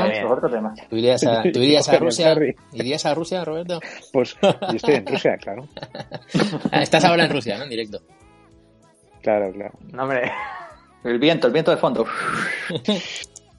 No, no, pero sí, que, que- qué curioso, ¿no? Y, y el tema de los carteles en ruso, que hay restaurantes que te dan Sí. comida rusa. Claro, estás, estás entre comillas al, Por al esa lado. parte, por esa parte, esa mezcla de culturas, esa influencia, sí que, sí que me atrae, ¿no? Sí. El, el ir hasta ese extremo más al norte de Japón. Sí, sí.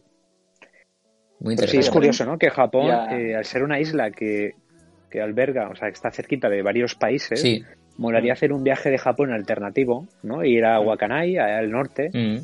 Cruzar hasta Rusia, a lo mejor ir a- hasta cerca de Corea, como hicisteis vosotros, de Claro. Fukuoka y tal, coger a ir a Corea, o sea, hacer como ese viaje multi, Multicultural. Sí, sí. multipaís, Sí. multicultural, sería algo diferente. ¿eh? Pues sí, sí, sí, sí. Claro. Sí, sí, otro día, Y otro día aprender de eso de-. Mm. Y aprender sobre la, la cultura Ainu, que tiene que ser súper interesante, ¿sabes? Ver Sí. un poco cómo, cómo surgió Sí, todo. porque ello. además serán medio rusos, medio japoneses, o sea, será... Ujú. Muy bien, oye, pues eh, Nos, nada, nos apuntamos, nos apuntamos a esa aventura, ¿eh? que al final nos hemos animado, Roberto. Wakanai, muy interesante, nos lo, nos lo A lo apuntamos. mejor el gobierno de Wakanai nos quiere invitar. Probablemente. Y Nosotros aceptamos invitación. Aceptamos. Que no, que, que no todo el mundo habla de Wakanai. Yo creo que. yo creo- Yo diría que somos Yo los creo que nadie habla de Wakanai. Yo creo que somos los Ni- primeros. Ni de Wakanai hablan. Ni en la misma Wakanai, ¿no? Ay. Bueno, bueno, pues eh, nada, esperamos que os haya gustado esta nueva, este nuevo estilo, ¿no? De que le hemos dado a lugares de Japón, que la idea es seguir haciéndolo así.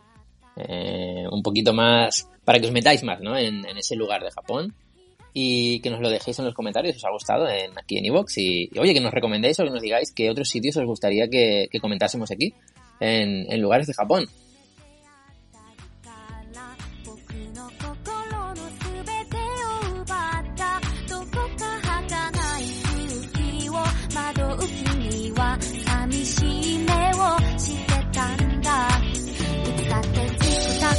なる世界で何度だってさ触れる心ない言葉うるさい声に涙が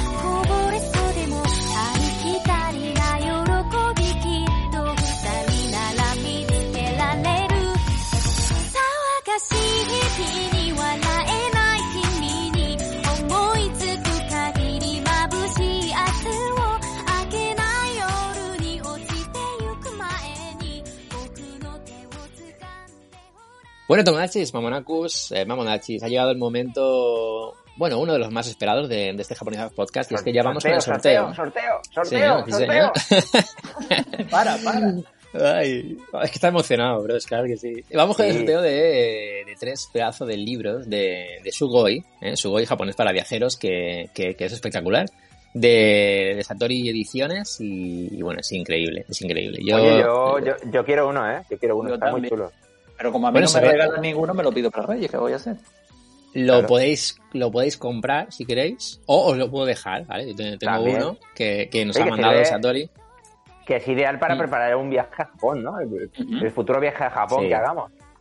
Sí, la verdad que sí, porque de hecho, mira, quiero hablar de él en profundidad en el próximo Tacunizados, pero, pero sí, sí, o sea, es un libro que incluye desde la parte viajera, consejos, te habla de la Mm. comida, te habla del idioma, te da frases eh, para según qué momentos en Japón.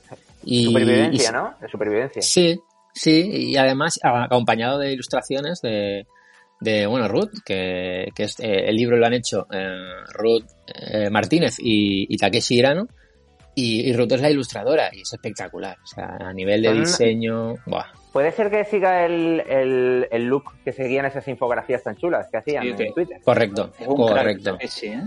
Sí, sí, sí, Mm. sí, sí. Mola el, diseño artístico es ese, ese mismo que tú dices, y, y- y todo, todo el libro es a, a color, es increíble, bueno. todo el diseño que tiene, o sea, de verdad que vale mucho la pena y, Lo hace, lo Y hace muy atractivo. ¿eh? Es muy atractivo, sí, sí, sí. Así que creo que es un super premio, o sea, de, de verdad. Es para mí, yo creo que uno de las mejores, uno de los mejores sorteos que, que- que hemos tenido hasta el Que sí, que momento. Es brutal y, y de verdad que los que lo vais a ganar, eh, pues es, es un lujazo tener, tener este, este y- libro. y- y- y en lugar de quedárnoslos, para nosotros los regalamos. Sí, señor, exactamente, exactamente. Y, muchas gracias a, a Satori, eh, que bueno, que, que ha participado con nosotros, que, que ha tenido a bien, ¿no? Esa frase, ha tenido a bien hacer el concurso con, con nosotros. Y desde aquí muchas muchas gracias a, a Satori. Así que nada, eh, vamos con el sorteo. Ya sabéis que tengo por aquí vamos, preparado vamos. todos los, todos los participantes y la plataforma random.org, que es por, por donde yo meto ahí los numeritos y pim, y sale y, y bueno, pues lo que salga son los ganadores. Vamos con Mucha ello. suerte a todos. Mucha suerte a todos los participantes. an- ante, ante notario? No, no hay notario. El, el notario No. es Kumamon. El presupuesto no da. ¿Y cobra por ello? No, Ve, eso no. Sí, sí. Cubamón, ven, que tienes que hacer de notario. Ven. Eso es. bueno, pues vamos con el... Está que se durmiendo, vaya- está durmiendo. Que se vaya despertando, ¿no? No pasa nada, no pasa nada. Bueno, pues eh, yo aquí pongo los numeritos y voy con el primero. Le doy a generar. A ver, Vamos. vamos ahí. Redoble. No sé si, no sé si es el clic o no, pero ya le he dado. Y... Ahí, lo tengo aquí. Vale, es que tengo que ir cambiando de- de- del Excel a- al random.org. Vale, eh, tenemos una ganadora. Ganadora se llama en Twitter Abogada Tatuada. Enhorabuena. Oh, Enhorabuena. Muy bien, muy bien, abogada. muy bien. abogada. Bueno, Pues eh. decir, decir ya para, para tanto la primera ganadora, que es abogada tatuada, como para el resto, que, que faltan dos, que eh, cuando sepáis que son los ganadores, vamos a dejar una semana, ¿vale? Una semanita para que escuchéis el podcast, va- vamos a promocionarlo, que en el podcast está el- el- los, los tres ganadores. Entonces escribís, nos escribís al Twitter por privado, o si queréis al correo electrónico, japonizadospodcast.gmail.com y nos decís, oye, que hemos escuchado, que hemos ganado, ¿ahora qué hacemos? Nada, nada, un poco pues para, para, para, prese- para preservar la sorpresa, ¿no? Para que lo escuchen. Claro, eh, exacto. Queremos dejar una semanita para que lo escuchen y se lleven la sorpresa. Que en la primera semana no han podido escuchar el podcast por lo que sea. Bueno, ya nos pondremos nosotros en contacto con ellos eh, por Twitter y, y nada, pues les diremos que han sido uno de los ganadores, ¿vale? Eso es hacer spoiler, ¿no? Aunque hayas Bueno, claro. tú mismo. Te Claro, es spoilear. que- Por, por su Pero bien, bueno. claro, por su bien. Por su bien, por su bien. Así que Sí, nada, eh, si no contestan, para mí. y si no, exacto, si no contestan, los tres para David. No, con uno me daba, pero vale. Vale, vale. Bueno, vamos, que tenemos do- dos más Venga, va. y vamos a ir aquí, el numerito, pim pam, ahí. Vale, eh, aquí lo tengo. Miriam, Miriam SC, la segunda ganadora. Muy bien, Bien, muy bien, oh, Miriam, enhorabuena. enhorabuena, enhorabuena. Muy bien, muy bien. Oye, esto de regalar cosas eh, me mola, eh, me mola. Jolín. Bueno, pues otro super libro de Suboy para ti, Miriam. Miriam SC, eh, lo dicho, dejaremos la semanita y si no contactamos contigo por el Twitter y nos queda el último ganador. Oye, oye, oye, oye, oye, ¿Qué pasa? ¿Qué pasa? oye, por favor, por favor, recordad a los participantes ganadores, a los ganadores que reciban el libro, que se hagan fotos y nos las envíen. Eh, eso es, eso es, eso es muy bien. Iba a decir que se hagan la foto, que si no, no le enviamos el libro. Pero claro, hay que enviar el libro para que se hagan la foto. Que se lo compren, se saquen la foto. y luego se lo enviamos. no. Vale, vale, muy bien, muy bien. Buen, buen apunte, buen apunte, bros. Que la verdad que nos va a gustar que, que se hagan la foto y, hace ilusión, y lo pongan en Twitter y, y que le pongan en Twitter citando a, a Satori y, y, bueno, y a los autores del libro, si puede ser en Twitter, que, que seguro que le va a hacer mucha, mucha ilusión. Bueno, pues vamos con el último por aquí. Vamos a ver el último ganador o ganadora. Generar. Y le ha tocado a Eu, Eu-Wolf. Eugenio. Eugenio eh, bueno, Eugenio, enhorabuena. Enhorabuena, eres el último de los ganadores. Sí, señor. Bravo. Oye, pues, eh, pues, ya está. ¿Ya está? Hemos, da- ya hemos dado tres libros. ya hemos dado tres libros. Bueno, eh, un dato más que sepáis, ¿vale? Que cuando tengamos, eh, hayamos hablado con, con vosotros o, o vosotros con nosotros, pediremos la dirección, ¿vale? Eh, tenéis que residir en España, que es una de las condiciones que ya dijimos en, el- en- en las bases del concurso en Twitter. Y que nada, que será Satori la encargada de enviaros los libros. Así que ya hemos acabado. Hemos acabado, pero ojo, hemos acabado de dar estos tres ganadores. Pero hay más. Pero y ¿Creéis además, Qué que- envidia me dan. Qué envidia, Qué envidia, envidia, me dan, ¿eh? verdad. Te lo digo de verdad, bros. O sea, es que si lo vieras, si lo cogieras, Sí, sí, sí. si lo tocaras, Si lo, tengo, es- si, lo, si lo tengo en mi lista de deseos de Amazon, va en serio, Sí. de hace un mes. está muy cuidado, muy cuidado. El libro es Mm. brutal. Tengo ganas de grabar autoconizados para hablar de este libro y de más cosas. Pero bueno, eso ya llegará en, en el próximo mes seguramente. O este, quién sabe. Muy Ahí bien, muy bien. Bueno, pues eh, y tengo dos cositas más para anunciar. No sé si, si sabéis algo. Mm. algo me huele. Anuncia, anuncia. Algo, algo, algo, ¿no? Anuncia. Vale. Pues he pensado que como diciembre, diciembre es una época pues importante, ¿no? De regalos, Navidad, Sí. eh, Reyes, eh, bueno, las diferentes celebraciones, ¿no? Que, que- que- que estamos habituados de, de Navidad. Mm. Y digo, bueno, pues ¿por qué en lugar de hacer un sorteo no hacemos dos? Oh, tirando la casa por la ventana. Bueno, a ver, ¿podemos Ahí hacer estamos. dos sorteos? Pues sí, pues sí. Sí. Vale, venga, pues venga, dos sorteos. Va, ya los tengo preparados. Así Ah. que sí, hablé, hablé con, con Tusquets, Tusquets eh, la editorial, y también con Héctor, que es Kirai, que al que ya entrevistamos, Héctor. García, que ha hecho un nuevo libro, eh, que se llama La, La magia, magia de Japón. de Japón. Sí, señor. Así que, efectivamente, tenemos Que, para sortear. que, también lo, que también lo quiero. Ese sí, ese También- también lo quieres, quiero ¿verdad? muy fuerte, sí. Sí, sí. sí, sí, sí, sí. Bueno, pues sí, eh, Hombre, no, cuando... no olvidemos, no olvidemos que ese, que ese libro de Héctor es fruto de, de 10 años, ¿no? De, de escribir y de, y de acumular experiencia Sí. por Japón. Sí, sí. Cre- Creía que ibas a decir es fruto de nuestra charla con él. No, no. no, no, no, no.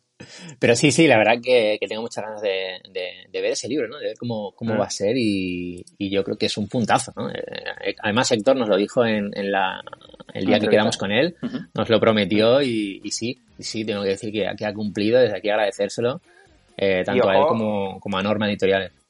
Y ojo que el otro, el otro libro no se queda atrás. Sí, el otro no lo hemos dicho todavía, decir que de Héctor, eh, la magia de Japón, tenemos dos para sortear, ¿vale? Para.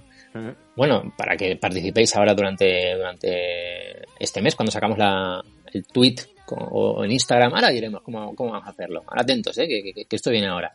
Vale, y luego también tenemos otro, un libro de Murakami, el último libro de Murakami sobre, bueno, se llama música, solo música.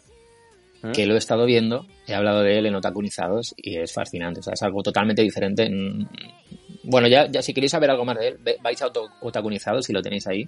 Mi Que sí, que review. sí, que yo me quedé, yo me quedé impactado, ¿eh? Con tu vivencia Sí, sí. ahí de, ahí, ahí interactiva con la música y todo, ¿eh? O sea, con la playlist. muy guay. Una playlist en Spotify y todo, ¿eh? De todas las canciones de las que hablan en el libro. O sea, es increíble. para increíble. experimentar, para, exper- para experimentar de primera mano lo que hablan en el libro. Sí, sí, sí, sí, sí. No, no, de verdad que, que una pasada. Así que eh, acabamos de decir, lo- sorteamos un libro de Murakami, Música solo música, y dos de La magia de Japón de Héctor García, de Kirai. Bueno, espectacular. Vamos Así a que ver. nada, eh, ¿cómo tenéis que participar? Bueno, primera opción, vamos a dar varias opciones. La primera es, si queréis, si no tenéis redes sociales, nos mandáis un correo electrónico a concursojaponizados.gmail.com diciéndonos mm, por qué os gusta Japón, por qué queréis el libro de Murakami, por qué queréis el libro de Héctor, lo que queráis. Nos decís Mm. alguna de estas cosas o, como otra opción, ma- mandar una pregunta a Kumamon a ese correo. También nos sirve. Oye, quiero participar en el sorteo del libro de Héctor, ¿vale? Y, y la pregunta para Kumamon es esta. Eso te voy a decir Por que, la- ejemplo. que, pues, que las dos cosas, ¿no? Pues es decir, que Sí, para sí, sí. por qué lo quieres y además la pregunta.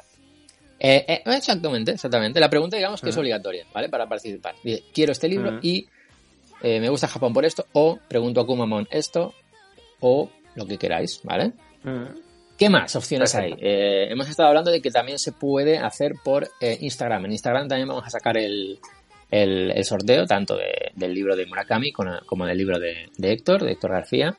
Así que nada, en el momento en el que salga esto publicado en Instagram, lo que tenéis que hacer es simplemente dejaros un comentario eh, y hacer un, ¿cómo se dice? Un, citar a uno de vuestros amigos, por ejemplo. Oye, mira qué sorteo más chulo. Y en el, en el comentario del sorteo nos decís lo mismo. Porque os gusta Japón, o mandáis una pregunta a Kumamon. Digamos que es lo mismo, pero por Instagram. Nos seguís a nosotros y a, la- a Héctor si lo encontráis por ahí, a, a Norma. Eso no es que sea obligatorio, pero si queréis, nunca está de más. ¿Vale? ¿Qué más? ¿Alguna duda Vale. más al respecto de cómo participar? Pero has dicho cuál es la cuenta de Instagram de Japonizado. Japonizados. Acaso. Sí, sí, es, es, es japonizados. Tal cual. Sin más. Sí. Así como en Twitter es docu japonizados, en Instagram es eh, japonizados, simplemente. ¿Vale? En este caso lo vamos a hacer por ahí, por Instagram. Y si no tenéis Instagram, nos mandáis el correo a concursojaponizados.gmail.com. Y que sepáis que tenéis que escuchar otakunizados hasta el final. Y no digo más, ¿vale? Oigo. Hablando de lo que, me- lo que estamos hablando, ¿vale? Ahí queda eso. Así que En nada, el- enhorabuena a los tres ganadores. ¿Mm? Estamos, estamos que lo tiramos con, en cuestión de libros, ¿eh? O sea, yo creo que si tuvieras la suficientemente suerte de que toca- te tocaran todos los libros que sorteamos, te puedes hacer Sí, una sí. biblioteca chula de Japón. No, no, el, el sorteo de enero es una estantería de Ikea Ah, bien. para ir poniéndolo todo. Oye, y, y bros, una cosa, que Dime. creo que para, creo que, claro, esto estamos en el podcast de noviembre, en Mm. diciembre daremos los ganadores de estos sorteos, Sí. pero es que es posible que en enero tengamos algo más, pero todavía no lo decimos, ¿no? No, no, no, no. Vamos a Vale, reservar. vale. Vamos a reservar. Uh, Vale, vale, vale. Ok, pues nada, atentos, tomodachis. Ya sabéis, Madre. esto es así. Esto es japonizado en la tercera temporada, es así. Qué mal rollo.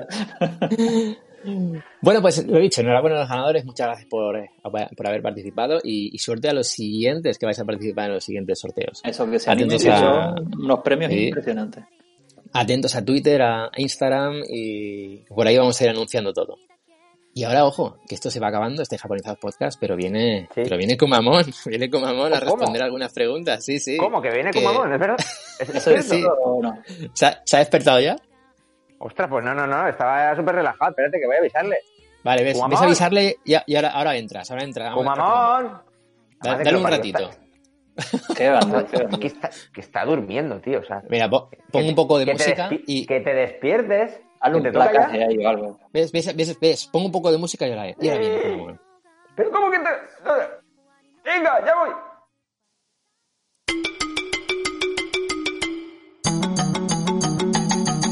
Kumamon, Kumamon, Kumamon, Kumamon, Kumamon, Kumamon, Kumamoto no hoshi, Kumamon, Mon, Mon, Kumamon. Bueno, Tomachis, antes de acabar este Japonizados Podcast no podíamos, no podíamos no tener a Kumamon y es que Venga, ya lo ha Kumamon, despertado ven aquí. Bros. Ven aquí. Mira, ella, que se hace de rogar. que se hace, se hace el remolón, ¿eh? De hecho, bros, una cosa, creo que no sé si esto Sí, lo ¿qué habíamos pasa? dicho. ¿Qué ha pasado con Dime, dime, con- dime, dime. No, Ahora- que, ahora- que- ahora- es que ahora quiere acaparar, es que ahora quiere acaparar, llega tarde. claro, claro, te coge, Pues te no. coge el micro y no puede ser. Que nada, acabamos de enterarnos. Creo que mucha gente se acaba de enterar de que Kumamon está viviendo contigo. Ah, sí, No. cierto. No sé Cierto, si esto lo habíamos hecho, hecho público hasta hoy. No, es que resulta que desde cuando volví de Japón en marzo, resulta que se había colado en la, en la bodega de equipaje Ah, del avión. vale, vale. Y cuando aterricé en Valencia, eh, me lo encuentro allí y me dice que sí, que se viene conmigo. Que se va contigo, se ¿no? había- Sí, que se había enterado de que era la mascota de japonizado Ah, vale, vale, vale. Y se ido a reclamar la pasta, ¿no? A cobrar. y que, co- y que no, que como la cosa estaba tan mal en Japón y que se había enterado de que se iban a acabar los turistas de momento, dice que tenía que Ah, vivir de alguna forma. Vale, se vale, hombre, metió... tienes... Claro, se metió dentro un señor español para que... Pues porque claro, habla español ahora. Eh, Sí, Entonces, sí. Habla español, claro. lleva, lle- lleva, lleva un señor dentro Sí, sí, sí. y, y es el que habla por él, claro. Vale, vale. Pues nada, Kumamon. Eh, ¿Estás por ahí? ¡Sí! ¿Qué pasa, Tomodachis? ¡Mamones! Digo, mamonacus. ¿Qué tal, Kumamon? Ahí te, te, Es que, te es que echamos le- de lo menos, pongo al- ¿eh? es que le pongo al día de vez en cuando y hay cosas que no pilla. Sí. Claro, claro, él se piensa que eso es otra cosa, ¿no? Que es como Mamonaku. Yo Vale, también vale. los echo de menos, yo también los echo de menos. Por cierto, Brody, Sí, sí, sí, dime, dime. que me han llegado 3 euros al Bizum. Tres- Ah, ¿y qué, Oh. qué tal? ¿Bien? ¿Los has invertido bien o qué? Mm, Es que no entiendo por qué, qué, cobro un euro por programa, pero ¿qué, qué broma es esta? Eh, bueno, eh, eh, un euro por programa te da para, para mucha compra mensual, ¿no? Pero es que necesito vivir, con un euro no vivo. Pero a mí me, han dicho, me ha dicho Bros que te, te está dando comida, te está dando pienso para oso. Eso, Alojamiento y todo ya tiene. Alojamiento gratis. Sí. Imagínate lo que vale. Tú ten en cuenta, Kumamon, que, que, por ejemplo, dormir en casa de Bros ya son como 400 euros, por, por lo menos, al mes. Pero, Y eso eso, no es lo- pero es que eso no es lo que hablamos en el contrato. que- ¿no? ¿No hablamos de eso? Sí, No. sí. Tú le, a tener bien. sueldo. Lo que pasa es que firmaste, firmaste una cláusula que no, la, no te la he mandado todavía. Te la tengo que mandar. Y ahí pone que eh, el alojamiento en casa de Bros mm, corría por nuestro por nuestra parte. Entonces, pues, tú cuenta con que te estamos dando más de 400 euros. Y que esos Vale, 3 vale. euros, bueno, pues, Ya lo para comprar, para comprar arroz. Mm, No me ¿Vale? convence. Pero bueno, este mes lo reviso. Mira, este mes te prometo, reviso. te prometo que te voy a pagar 20 euros. Es mucho más que 20 3, euros. ¿eh? Es mucho Mm. más que 3. Si lo piensas, No sé yo, imagínate no si sé fuera, yo. si te pagara el doble de lo que te he pagado hasta ahora, serían 6. Pero es que te voy a dar 20, es muchísimo dinero. Yo que recuerdo sí, que, Kuma? los- yo recuerdo que el yen me, me cundía más. El yen. Pero es que España es diferente, claro, claro. Os España han engañado, os han engañado con el euro, que lo sepas. Sí, sí, sí. Sí, sí, Eso es, eso es como... Eso es. Bueno, eh, No que sé, a todo esto... no sé lo que te- no sé lo que teníais antes, pero os han engañado con el euro. Sí, sí, sí. Avanza, Vale. avanza, porque si no, no salimos de esto. No pasa nada, no pasa nada, Kumamon. Eh, bueno, que tengo, tengo otras preguntas para ti, ¿vale? Que nos han mandado los, los Tomodachis y Mamonacus, que, que ya sabes Vale. que, que les encanta mandarte preguntas. Yo no sé por qué, eh, pero bueno. Bueno, eh, la primera pregunta es de Rubén, que nos la hace por Twitter. Gracias, Rubén. Y nos pregunta, eh, bueno, nos deja este, este tweet. Dice, se le ve más en forma. Quizás esté, está haciendo CrossFit para placar mejor. La pregunta es esa. ¿Estás haciendo CrossFit? ¿Qué estás haciendo? ¿Te estás preparando? Hmm, estoy preparándome para cuando vuelvan los turistas. es verdad, porque me Aparte- imagino que echas de menos eh, hacer placajes a turistas. Sí, aparte es que, claro, como estoy comiendo pienso, pues se nota, estoy en línea. Ah, Y vale, además vale. me, voy vale. con, me voy con bros a correr. Pero- Pero a una hora a la que no te vea nadie, ¿no? Bueno, Porque creo que nadie sabe que estás ahí. Bueno, bueno. Sí, Pero ¿cómo has venido? ¿Has venido, has venido con visado de turista? No, déjalo, déjalo. No, no pasa nada. No, no hablemos de esto. Sí, regular. Vamos a dejarlo. bueno, es, sin papeles, no sé. No sé, me lo está arreglando bros. Eso me lo está arreglando. Vale. Ni cuarentena, Espero que sí. nada, ¿no? Espero que Sí, yo, yo No, te porque aviso, di- yo te aviso, Kumamon, yo te aviso. No, Cuando tenga David- los papeles arreglados ya. Vale, David, lo que pasa es que él vino en marzo con Bros. Ah, entonces ahí no, no había problema de, Cierto, de cuarentena cierto. ni nada. O sea, está, está sano, está sano. Vale, vale, siguiente Sí. pregunta. Cristina, de Cristina Expósito, dice, si en el interior de Kumamon, en lugar de un señor, como es el caso, se mete una señora, Kumamon cambia de sexo y pasa a ser, o llamarse, Kumamona. ¿Qué opinas de esto, Kumamon? Mm, bueno, Es que dentro de mí entra mucha gente, entonces depende de quién entre. Ha sonado un poco, ha sonado un poco mal, ¿verdad? Sí, un poquito, un un poco. No, Pero no mira. guarretes, no seáis, no seáis guarretes. Ya sabéis a lo que Vale. me refiero. Yo tengo una cremallera. Va, ah, cuando vale, se vale. abre la cremallera puede entrar un señor o una señora. Vale, vale, vale, vale. No es tan difícil de entender. No es tan difícil. No, no, yo, yo estaba encontrándole ya una explicación a esos mofletes colorados. Sí, sí. No, Claro, entonces, Vale. entonces eh, el- la persona que hay adentro me posee y entonces, claro, eh, pues a rato soy Kumamona, a rato soy Kumamona, no sé. Vale, o sea, que tiene, tiene razón Cristina. Puede ser, puede ser, vale. vale, Puede vale, vale. ser, puede ser. Ahora soy bien, un señor, pues, eh, que se metió dentro cuando yo llegué aquí en España y por eso es- puedo hablar con vosotros. Ah, vale, vale, vale. Por eso el acento que tienes es por eso. Vale, vale. vale. Claro. Muy bien, muy bien. Vale, pues eh, última pregunta y ya te dejamos descansar, ¿eh? Que tienes que ir a, a dormir y a cenar y todo eso. Vale, pues pregunta de Frank Dylan por Twitter. Nos dice, ¿podemos esperar a conocer una Kumamona alguna vez? Es decir, entiendo que se refiere a una pareja de Kumamon. Mm, bueno, ya sabes que las convenciones, esto ya lo dije una vez, pero es que las convenciones de mascotas, lo que ocurre en una convención de mascotas se queda en una convención de mascotas. Ah, vale, vale. Claro. como Las Vegas, ¿no? Vale, vale. Claro, tú sabes el, el- el- bueno, iba a decir el puterío, pero en principio, eh, no, tú sabes que nos relacionamos mucho entre mascotas, nos pegamos, competimos entre nosotros. El Claro, roce diga- hace el cariño. Eh, efectivamente. Claro, me imagino que no, no paráis de placaros unos a otros y claro, pues al final, claro, pues Pasa lo que normal. pasa. Eso, Pasa eso lo que une, pasa. une, une mucho, une mucho. Sí, sí, sí, sí. Bueno, pues eh, no, es- Entonces, no, no, no creo que presente a nadie. yo, yo de ti, Cuamón, investigaría a ver si aquí en España hay algún tipo de convención de mascotas y tal. Si te dejas salir un diablos, pues no sé, te vas a conocer alguna mascota. No, no, no, no lo voy a dejar a salir ni, no le voy a dejar, dejar salir ni de coña. Vamos, vamos, imagínate. De repente, No, no. ositos por aquí corriendo, ositos de felpa por aquí corriendo. Ay, no, no, no, no. Vale, vale, contrólalo, contrólalo. Hasta, hasta que vuelvas a Japón, pues claro, te lo tienes que llevar tú. En una maleta. No, no, se va él, se va él, se va a ir él. Ah, ¿Qué, vale, no, vale, ¿Que, vale. que voy dónde? ¿Que voy dónde? Nada, nada, como vamos, tranquilo. Pues nada, como muchas gracias. eh, esperamos eh, Nada, recibir vosotros. más preguntas para las, el, el mes que viene, para el próximo Lo podcast. que Así haga que nada, falta, lo que haga falta. Tú- Oye, espero, tranquilo. espero, lo- espero los 20 euros, ¿eh? que sí, que sí, que sí, que sí. Te lo prometo que sí. Que yo te lo ingreso y, y tú, tú ves escribiéndome por, por Telegram, ¿vale? Eh, si te falta algo, me lo dices. Y ya le digo a Bros que te lo compre. Con su Vale, dinero, vale. De, bro- de Bros, ¿vale? Sí, sí, sí. No te preocupes. Muy bien, amor. Cuídate. Un abrazo, Kumamon. Chao, mamones. chao. Digo, mamonacus. Chao. Bueno, pues, eh, pues sí. Creo que no Eh, lo, sí. no, no lo, no lo pilla lo de mamonacus todavía. ¿eh? No lo, no lo pillas, ello, no, pero es normal, es normal. Eh, claro, imagina que es entre Kumamo, kumamotonés y, y ahora mismo es español, o sea, tiene una mezcla rara. Claro, Normal. claro. Normal, eso es normal. Dentro de un año Pues yo creo que ya... Estará más acostumbrado. Bueno, Sí, sí, sí. ¿Y qué habrá sido Pues el- aquí, el, hasta aquí. señor japonés que se quedó ahí en Japón, que estaba dentro de Kumamon? ¿qué habrá- ostras, ¿qué ha pasado, qué ha pasado ahí?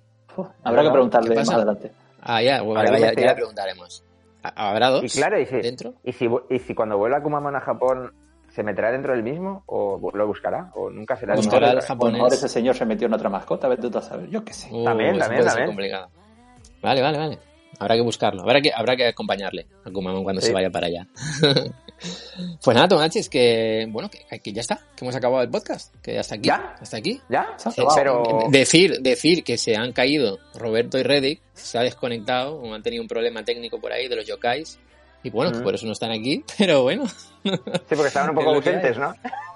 sí, hace rato que no hablan, Esto- quizá pues ya la gente se sorprenda, pero bueno, es lo que hay. Así que nada, no, os pre- no os preocupéis que hemos tenido algún problemilla técnico. Eh, y nada, Tomachis, que, que lo tenemos que dejar, que el próximo mes estaremos en un nuevo Japonizados No. Podcast donde daremos los ganadores de los sorteos que hemos comentado en el día, en el día de hoy, en el podcast de hoy, de, ya sabéis, de Kirai, de la magia de Japón y de música, solo música de, eh, de Murakami, De Kumamon. ah, de Kumamon, de Kumamon, imagínate, imagínate.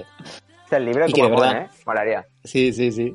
Atentos, muy atentos a nuestras redes sociales, eh, a Twitter ya, Instagram, Twitter, Doku Japonizados, Instagram, Japonizados, sí, simplemente. Lo Porque larga- ahí, lo larga Sí. que se hace la espera de un programa a otro y lo rápido que pasa. ¿Pero esto qué quiere decir? Pasa eh, eh, no es justo. duro esto, ¿eh? Yo a veces digo, jolín, quiero ya, y de repente pasa una semana extra, que creo que es que nos, nos ha pasado que nos hemos tomado una semana de más para poder hacerlo, Mm. y se me ha hecho larguísimo, tío, se me ha hecho larguísimo. sí, sí. Pero no pasa nada porque el próximo domingo va a haber algo más que va a ser un micropodcast casi con total seguridad. Van a haber nuevos otacunizados, va a haber nuevas Ay. charlas eh, japonizadas. No sé si hay algo previsto por ahí, David, de, de charlas. Hay ideas. Vamos a ver cuál, Hay cuál llega a buen puerto. Muy bien, muy bien, muy bien. Pues nada, Tomachis, eh, espero que os haya gustado este Japonizados Podcast.